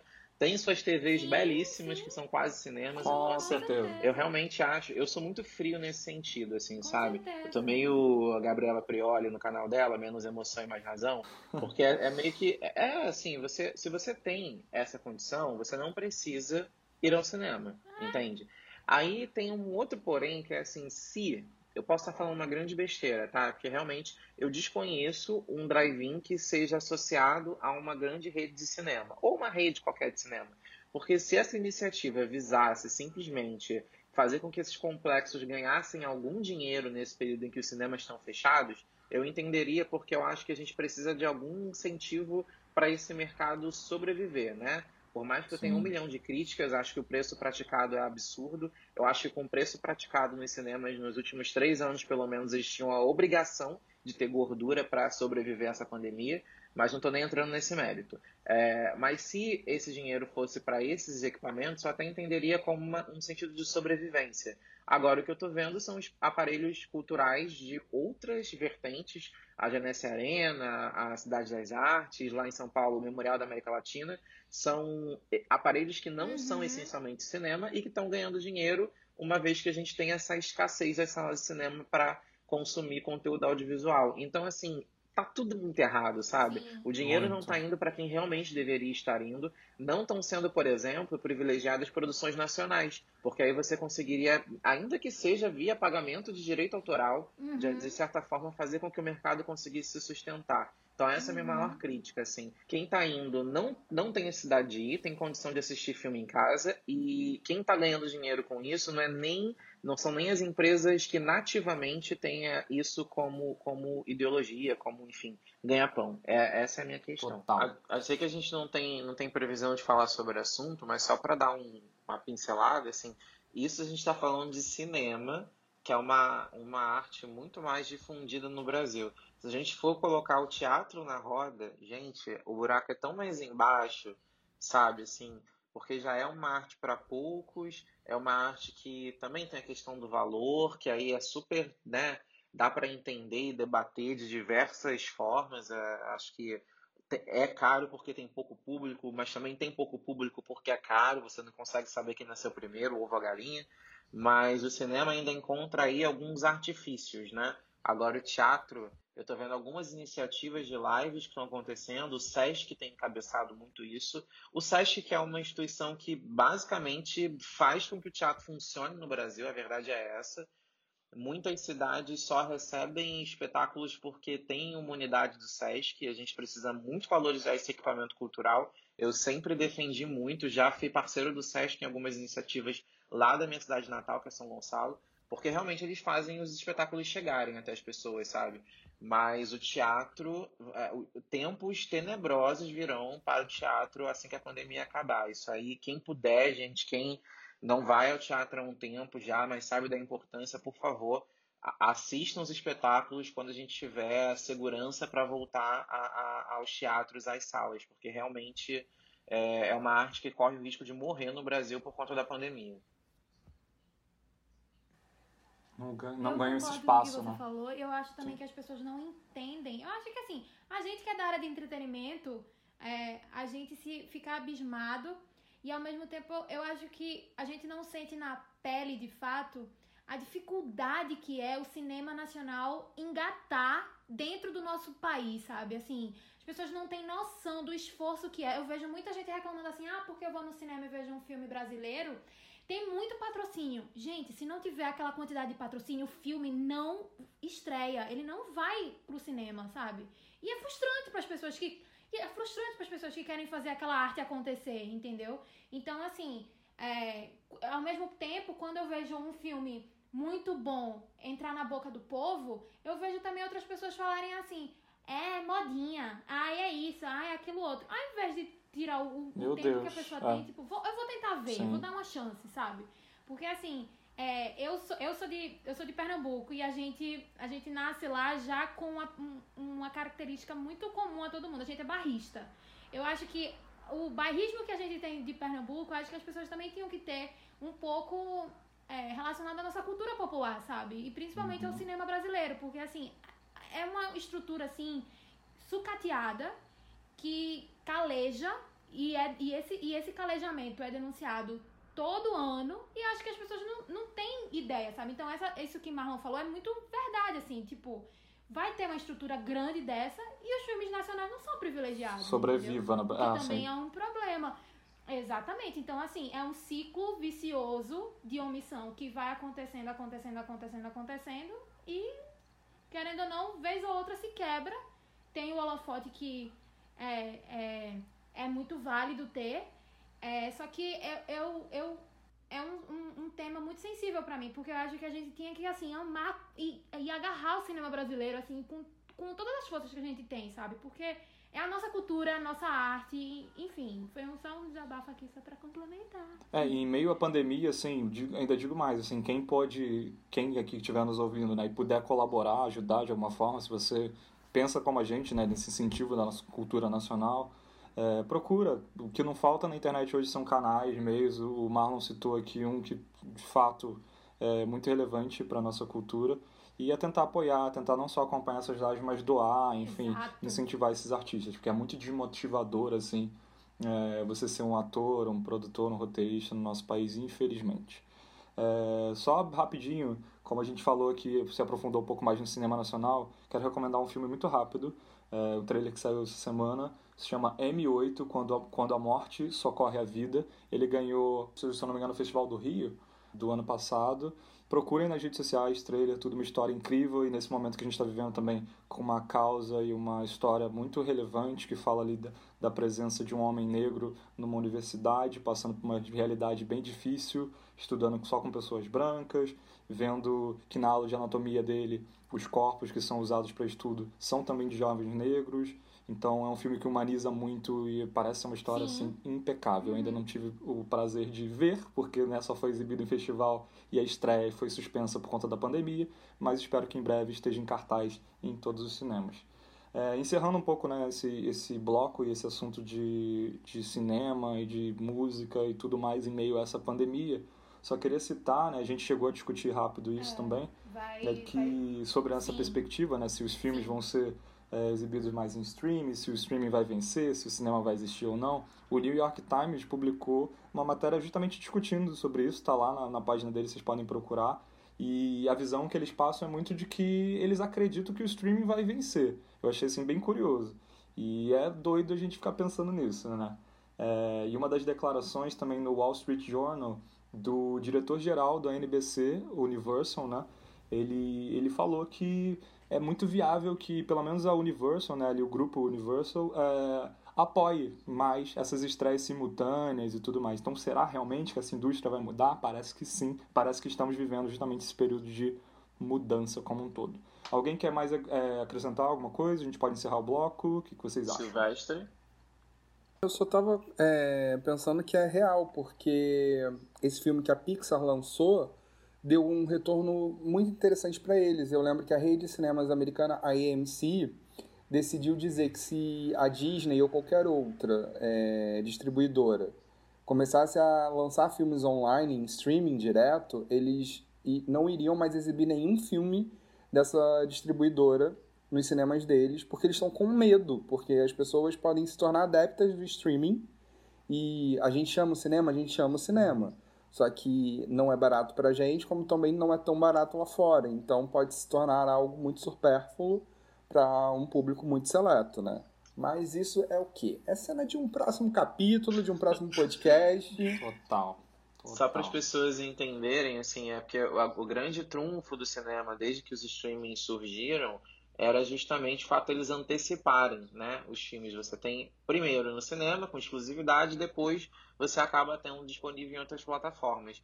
Só que as pessoas estão começando a descobrir que se as distribuidoras começarem, a, na verdade, se eh, os estúdios começarem a entregar esse, esses filmes direto para o streaming, você perde aí a vantagem que o cinema tem é justamente ter essa antecipação. Então, realmente tá uma situação complicada. Só para deixar alguém encerrar esse bloco, eu tô vendo aqui, Luísa, no jornal Nexo, eles deram uma matéria em, em abril do, desse, desse ano, falando sobre o futuro das salas de cinema no Brasil pós-pandemia, e quem está estampando a matéria é o Cinema São Luís de Recife, um dos cinemas mais famosos Ai, do país. Luísa, como recifense, Luísa, como recifense, sabe do que eu tô falando. Gente Assistir Mas... Star Wars quando eu era mais nova no São Luís, eu tenho uma memória afetiva tão grande com esse cinema, assim, patrimônio. É isso. Eu assisti Aquários no São Luís, você imagina. Nossa, É. meu Deus. Nossa. Mas um- um- uma curiosidade é que, apesar de ser um cinema muito famoso, ele é um cinema quase que artesanal, né? Um cinema muito de, de, de, de guerrilha mesmo. E tá lá Rua, nos letreiros. Sim, sim. E tá lá nos letreiros deles. Em breve estaremos Uou. juntos. Vamos ficar aí acreditando isso. que isso vai ser um presságio, que É, realmente as coisas vão melhorar. Total. E, e, assim, refletindo, né, a gente falando muito sobre o streaming, essa mudança, é só a gente pensar, pensar na indústria da música. Lembram quando a gente era mais novinho, né, que, que a gente queria ouvir um artista, a gente ia comprar um CD? Nossos pais, então, compravam o quê? Um LP, uma fita cassete, enfim. E hoje em dia a gente não tem mais isso. A gente paga uma assinatura pro streaming que a gente quer, seja o Spotify, seja o Apple Music, o Deezer ou qualquer que seja. Nós, inclusive, estamos nas plataformas digitais, vocês estão ouvindo a gente através delas e você não precisa ficar pagando para ouvir ah, aquele artista, né? Tipo, individualmente, digamos, né? pelo álbum em si ou pela faixa. Claro que isso ainda existe, mas a maioria maioria das pessoas deixou isso de lado. Então, é muito mais fácil você pagar uma assinatura num streaming e consumir aquele conteúdo é, lá, aquele catálogo tudo lá. É muito mais barato, ainda mais para nós brasileiros na realidade que a gente vive dessa ah, de incentivo à cultura e tudo mais. Sil, deixo o bloco nas suas mãos para você encerrar, por favor. Antes de encerrar, eu só acho que isso é uma falácia, porque o Marlon tem uma vitrola, entendeu? Ele escuta LPs ainda, ele não é adepto dessa prática. Eu ia falar isso agora, mas você sabe que é uma, uma tática boa, assim, quem, claro, quem tiver o privilégio, né, de, de poder fazer isso, mas é uma forma também de você mudar um pouco a sua lógica de consumo. Comecei a perceber que eu não ouvia mais álbum, eu ouvia single, e tem vários álbuns incríveis que eu deixei de escutar por conta disso. Sim. Então eu tô num projeto aí de ter poucos vinis, mas vinis de, né, que sejam de, de álbuns que eu realmente goste muito e, e valorize. Então eu tenho como uma relíquia É, mesmo. virou assim. muito essa, essa coisa de colecionador, né? Eu também tô louco pra comprar o meu, inclusive aceito mimos, tô louco pra comprar os álbuns da, da, da Britney em vinil. É, me julguem, é isso, quero muito. É, mas é aquilo, também não é nada muito acessível. Um disco, ainda mais com a alta do dólar também que a gente tá vivendo, é, você vai pesquisar, vai tentar comprar um álbum tipo 200 reais, 200 e poucos reais. Então é ainda uma coisa meio distante. Então ainda às vezes a gente tem que botar o pé no chão e vamos dar play no stream mesmo por enquanto. Tô louco pra comprar, mas não é o momento, então tem isso, né? Pra- Pensando na maioria do público é meio complicado. Então esse bloco acho que fica por aqui. A gente não continuar se estendendo, tem muita coisa, a gente pode ficar eternamente discutindo sobre Posso isso. só completar com uma coisa bem rápida, uma referência assim que tá na ponta da minha língua e eu não posso deixar passar. Por Marlon favor. falou de Aquários, eu só tenho uma coisa pra falar pra vocês. Hum, Não me mande mensagem não. Me liga e diz que quer ouvir a minha voz. Uau, Clara, eu te amo. é isto. É isto. Exclamando! Seguindo com o nosso podcast, eu quero apresentar a vocês o nosso quadro Dois Pontos. Um quadro em que a gente recomenda alguma coisa que a gente está curtindo, seja uma série, seja um filme, seja música, seja podcast, seja qualquer coisa. Então, cada um de nós vamos separar aqui semanalmente algumas coisinhas que a gente está gostando e vamos trazer aqui para vocês. Ah, Luísa, diz aí, o que, que você separou pra gente nesse primeiro podcast? Bom, Gui, eu tô trazendo principalmente aqui a minha primeira recomendação é do fundo do meu coração, porque todo mundo sabe o quanto eu sou louca por essa mulher. Mas essa semana a nossa Queen Bee, vulgo Beyoncé, ela lançou uma música no dia da abolição da, da comemoração da abolição da escravatura dos Estados Unidos, que é eles também chamam do Dia do Jubileu, que é, assim, eu achei de uma potência maravilhosa. O nome da música se chama Black Parade e dentre tantas características que ela tá trazendo nesse, nessa nova track, ela fala muito sobre história da cultura negra, ela fala muito sobre personagens africanos que a gente sequer ouviu falar assim na nossa educação, é, incluindo Mansa Musa, que eu já mencionei pra vocês mais cedo em outras conversas nossas, para além do podcast, que foi o cara, o rei africano considerado a pessoa mais rica do mundo. Então ela na música ela traz assim uma letra incrível que, de muita luta, mas também de muita prosperidade dentro da cultura negra. Então recomendo a todo mundo porque é uma aula, assim, é uma é uma coisa linda. É, além dela, eu também, a minha recomendação musical é o Ungodly Hour, que é o, o novo álbum da Chloe e Hale. Pra quem não sabe, essa dupla de irmãs é incrível, tem uma, uma pegada de R&B trap maravilhosa. É, a Hale, inclusive, é a nossa Ariel da live action do, da Pequena Sereia, que a gente não sabe quando vai acontecer, mas queira Deus vai acontecer. É, e o álbum ele é muito maravilhoso, ele é muito intimista, tem produção, composição e vocais de ambas, das duas irmãs. Elas são incríveis, elas são muito. Nossa, eu, eu sou muito fã delas duas. É...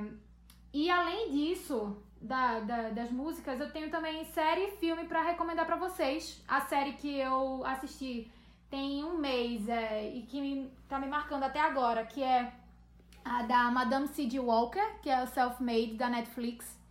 É, e fala sobre justamente a Madame C.J. Walker, que foi a primeira, a primeira mulher é, é, negra dos Estados Unidos a se tornar milionária. Então, assim, é uma, uma história inspiradora. E uma curiosidade dessa série para mim, ela na verdade é uma minissérie, se não me engano tem só quatro episódios.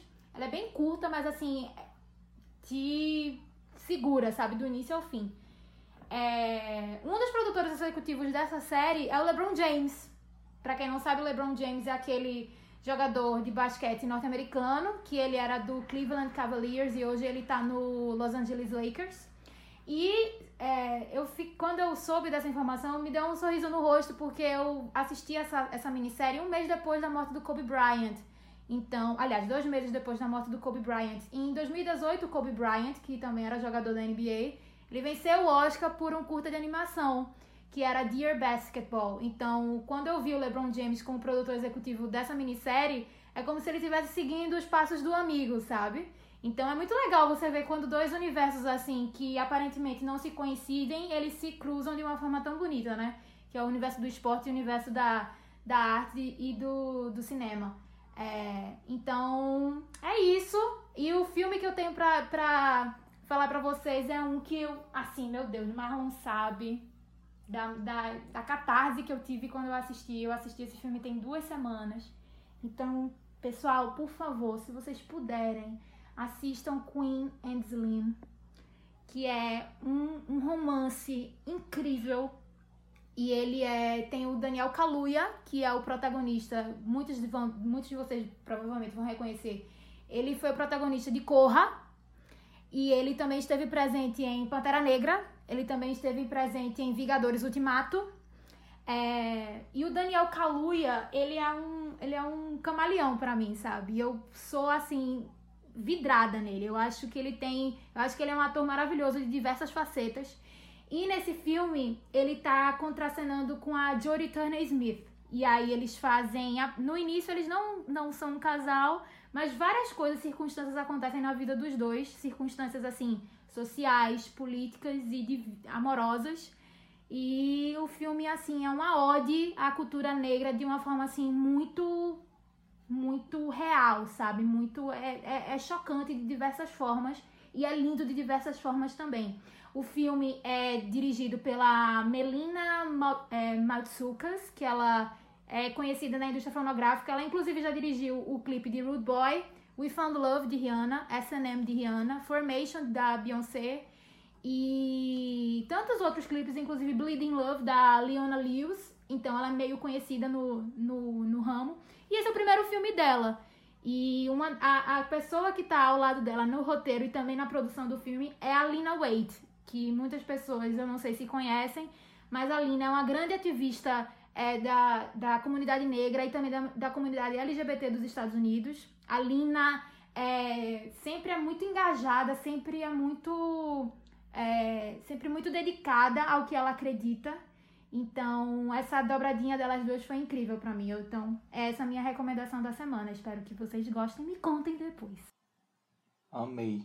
É, e só acrescentando, aproveitando o gancho que você trouxe logo no início da sua recomendação, você falou muito do R&B, né, da Chloe Haley, da Beyoncé. É, uma outra artista que eu quero indicar é a Tiana Taylor, que ela lançou um álbum agora, é, na última sexta-feira. O nome do álbum é The Album, então fácil de, de, até de a gente gravar. Gente, é uma surra, assim, de, de música boa e, enfim, visualmente falando, assim, a arte, o álbum, tudo incrível, impecável. São 23 faixas, música pra caramba.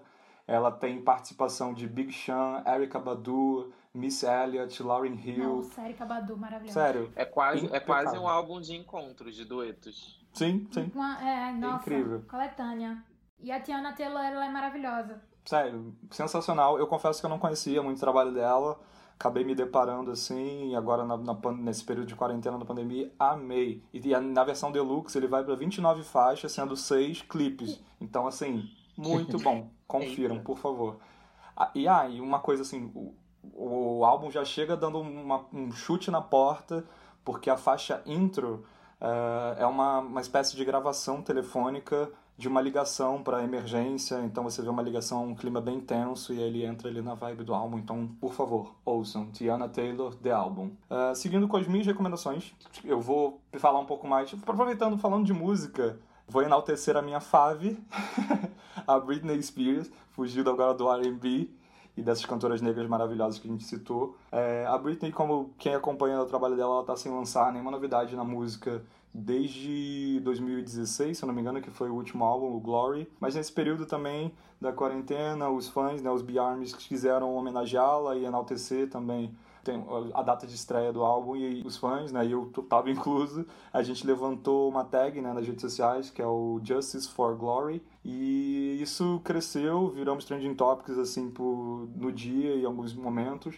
isso possivelmente chegou nela, chegou na gravadora. O que, que eles fizeram, que eu acho muito legal? Eles relançaram, né, entre aspas, assim, um álbum com uma capa, com a capa que a gente queria, né, desde o início, no caso, e aí ela finalmente liberou uma faixa que só existia na versão deluxe do álbum no Japão, que é a faixa Mood Ring, que era uma das queridinhas assim da, da galera que a gente já tinha ouvido. Claro, né, na, na internet a gente tá aqui atento a tudo.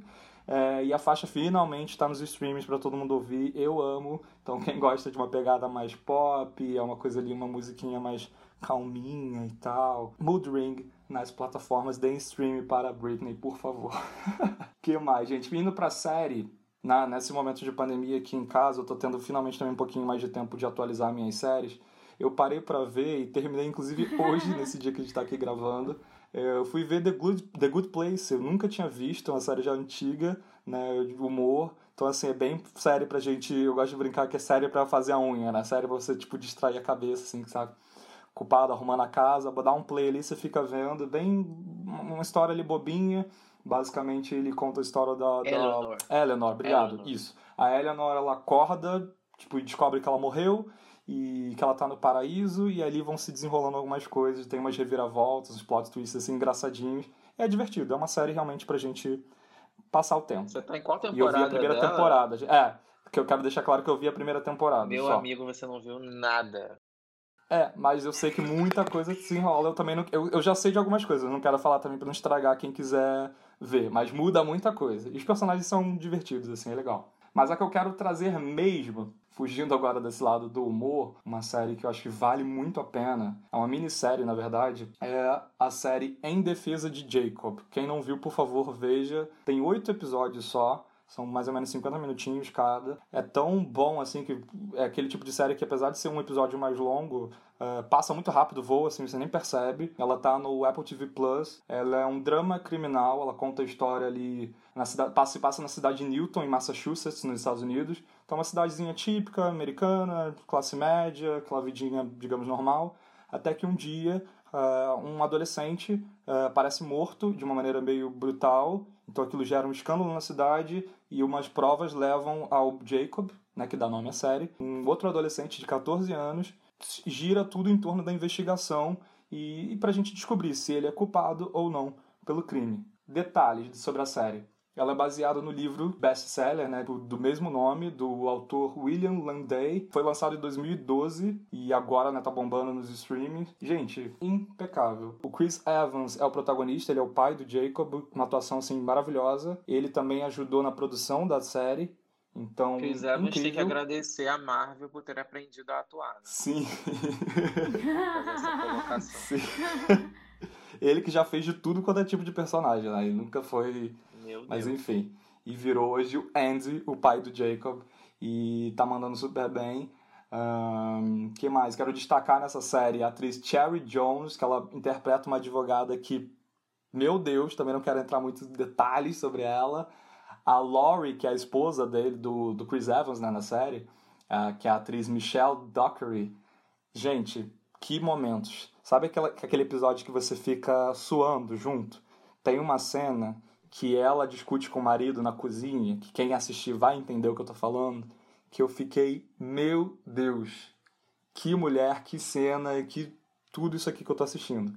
E uma outra também, enfim, gente, vejam. E você fica intrigado a série inteira, assim, tentando descobrir, meu Deus, é ele que é o culpado, não é? Maravilhoso. É, então, em defesa de Jacob, na Apple TV Plus, por favor, vejam. Ah, e aí, vocês, gente, o que vocês recomendam? Então, de música eu recomendo Collide, que é um feat com Mickey Blanco, que é uma gravação de Checulé, que é uma drag queen que eu conheci em RuPaul's Drag Race.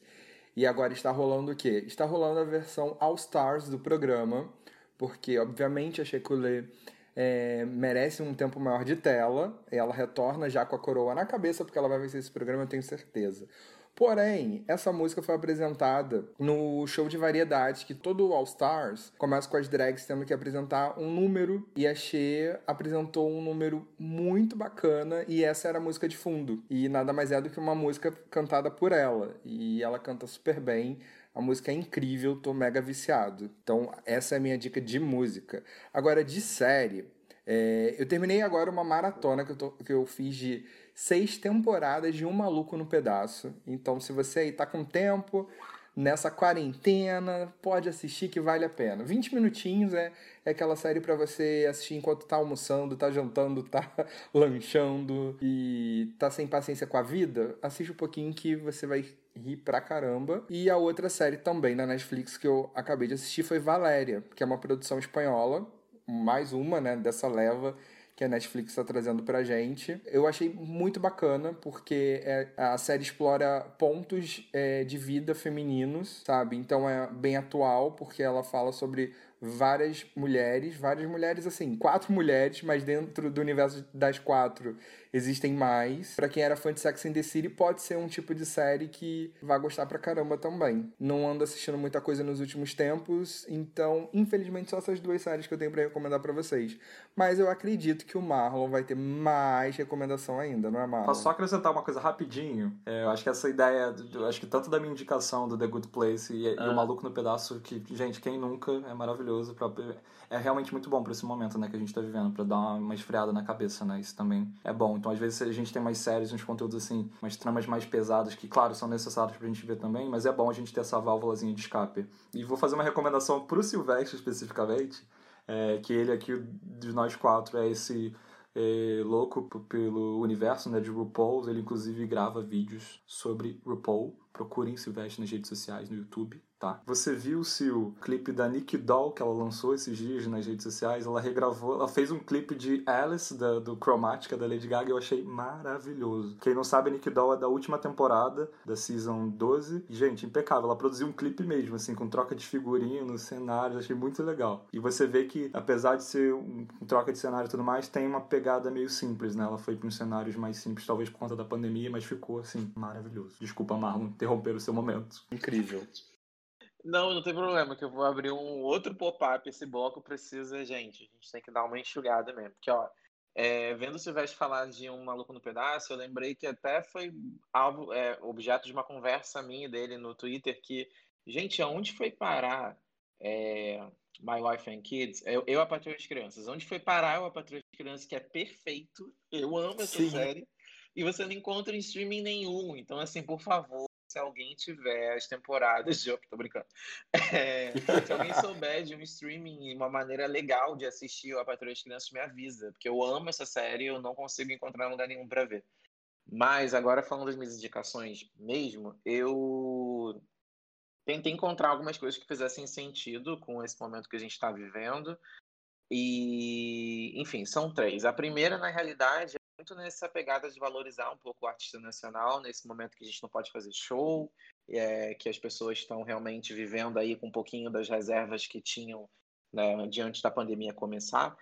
Tem uma cantora que eu gosto muito, de nome Luana Berti. A Luana, ela foi uma das participantes da última temporada do The Voice.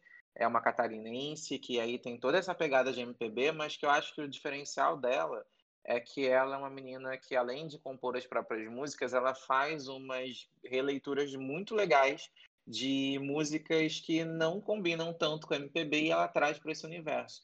Então, acho isso muito interessante. Ela mostrou isso no The Voice, né? Ela chegou, se não me engano, às quartas de final do The Voice. Ela era do time Isa.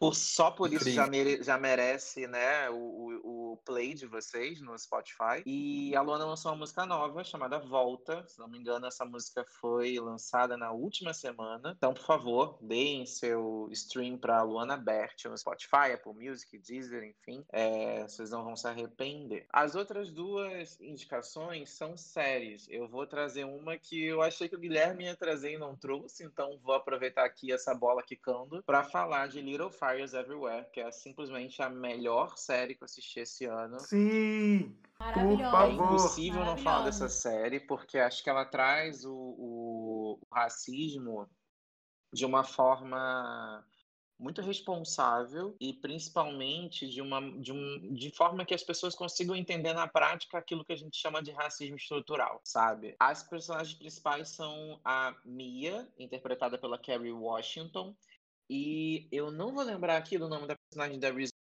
porque eu fiquei com tanta raiva dela que, sinceramente, acho até bom esquecer. Mas, enfim, as duas atrizes estão incríveis em cena. A Kerry Washington tem uma interpretação que, para algumas pessoas, soou um pouco exagerada. Para mim foi ao contrário, eu achei ela incrível. Eu acho que as pausas, as hesitações, a maneira dela de colocar cada palavra faz muito sentido para a construção da personagem. É, a série se passa na década de 90. Ela traz essas duas mulheres de realidades muito diferentes, uma negra e uma branca, e conta muito de como as famílias delas se entrelaçam e, e, e o título, né, Pequenos Índios por toda parte, faz muito sentido porque chega um momento da série que realmente você olha daquele roteiro, tem uma confusão, tem tem uma questão ali acontecendo e que faz com que a vida dos personagens fique muito entrelaçada. A, o, a grande curiosidade é que a, a série ela começa com um evento, né, com um acontecimento bem impactante na realidade, mas que no decorrer dela você esquece completamente que aquilo aconteceu e que na verdade toda a série está ali para chegar, né, numa resposta do quem fez aquilo. Eu acho isso muito legal porque ela subverte completamente o gênero, né? Você não fica tentando encontrar é, brechinhas na história para tentar preencher essa resposta, mas na verdade está muito preocupado com o desenrolar é, e o, desenvolver da, das personagens. E uma curiosidade também é que, assim, gente, são personagens que quem você ama no primeiro episódio, você tá odiando na metade da série e vice-versa. Você ama e odeia legal. todo mundo nessa série, né? Tipo, cada episódio é uma reviravolta Exatamente. o tempo todo você fica, meu Deus. Sobre o nome da, da personagem da Reese Witherspoon, é Helena. Helena Richardson. Exato. Muito obrigado. A Helena é uma megera, você vai odiar essa pessoa. Por mais que tentem explicar ali um pouco o contexto dela, né? Mas assim, realmente é para odiar. A Reese Witherspoon tá sensacional. Impecável. Minha vontade de se cruzar com ela na rua era cuspir, dar um tapa na cara dela. é... Mas o, o, o que realmente impressiona é a dos personagens. Você consegue entender cada nuance, cada sabe, cada palavra colocada ali faz muito sentido, é um roteiro muito competente. Eu vou parar aqui de falar da série porque eu vou continuar rasgando seda por horas. É uma produção da Hulu nos Estados Unidos, mas aqui no Brasil está sendo é, distribuído pela Amazon Prime, né, pela Prime Video. E, gente, sério, assim, se você não, se você tá vendo qualquer outra coisa, pare e assista Little Fires Everywhere. Posso enaltecer só mais Quando outra atriz rapidinho, que tá nessa série, que também é impecável, que eu, que eu acho que daria um podcast só dessa série, que é maravilhoso, gente. É, a que faz a filha a da, da Mia. O nome dela é Lex Underwood. Gente, apaixonado. Isso, que faz a Pearl. Gente, ai, enfim, desculpa. Que é uma que você tá amando, depois odeia. Sim, o tempo amar, todo. É... é... muito bom, gente. Vejam. Carrossel de emoções. Aí quando você acabar de ver Little você vai concordar comigo, vai lá nas redes sociais do Exclamando e fala, Marlon, você estava correto. E aí você vem para essa segunda indicação, na verdade, terceira, mas segunda série indicada desse episódio, que é Watchmen. eu tava sem ter nada para assistir, e aí eu resolvi dar uma piada na HBO, encontrei o Watchmen e pensei, por que não? Explico, eu sou fã de HQ, mas eu não conhecia a fundo a história de Watchmen, e eu não assisti ao filme de 2009, então eu tô totalmente virgem para essa história. Estou indicando ela para vocês no momento em que eu estou assistindo, eu tô indo pro terceiro episódio ainda. Mas sabe aquela série que você já consegue entender a que veio? É esse caso, assim. O Watchmen, ela traz um contexto racial muito forte que eu não sei se estava presente, porque realmente eu não assisti o filme, então estou de cara aqui na série. Mas o contexto racial é muito forte. A gente vai estar tá falando de Ku Klux Klan, vai estar falando de preconceito da, da sua maneira mais pura. E ao mesmo tempo tem uma personagem negra muito forte, que é a protagonista da série, que é uma atriz maravilhosa, que a Luísa tá ali se coçando para falar. Fale, Luísa. Regina King, maravilhosa, dona do meu ser.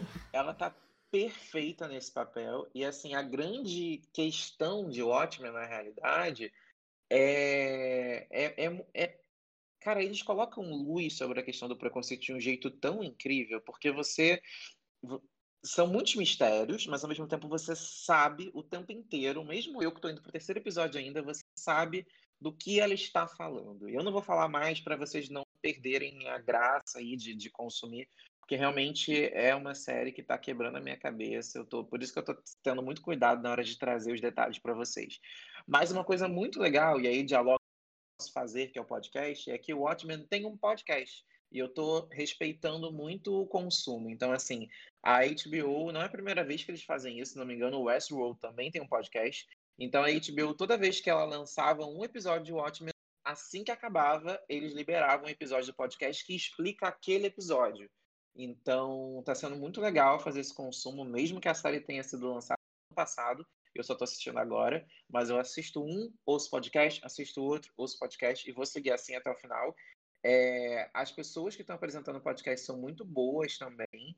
É, se não me engano, o Alessandro Maron, que é um podcaster já famosinho da família B9 de podcasts, é um dos caras que está à frente desse projeto e é muito competente, gente. Realmente, todas as simbologias, cada questãozinha ali. A HBO, ela realmente é, é, incrível nos projetos que se propõe a fazer, né?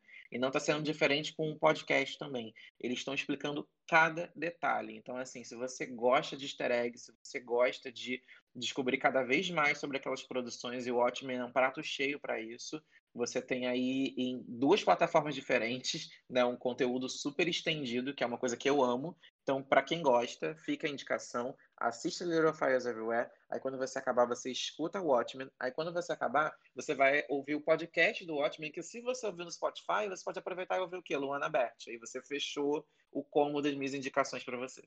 E continuar ouvindo a gente, claro. É isso. a gente tá ali também junto. E continua ouvindo exclamando. Então tá aí, ó, vai piano consumo. Aproveita a quarentena, não tem ninguém fazendo nada mesmo. O combo perfeito. Mentira, que eu tô trabalhando pra cacete.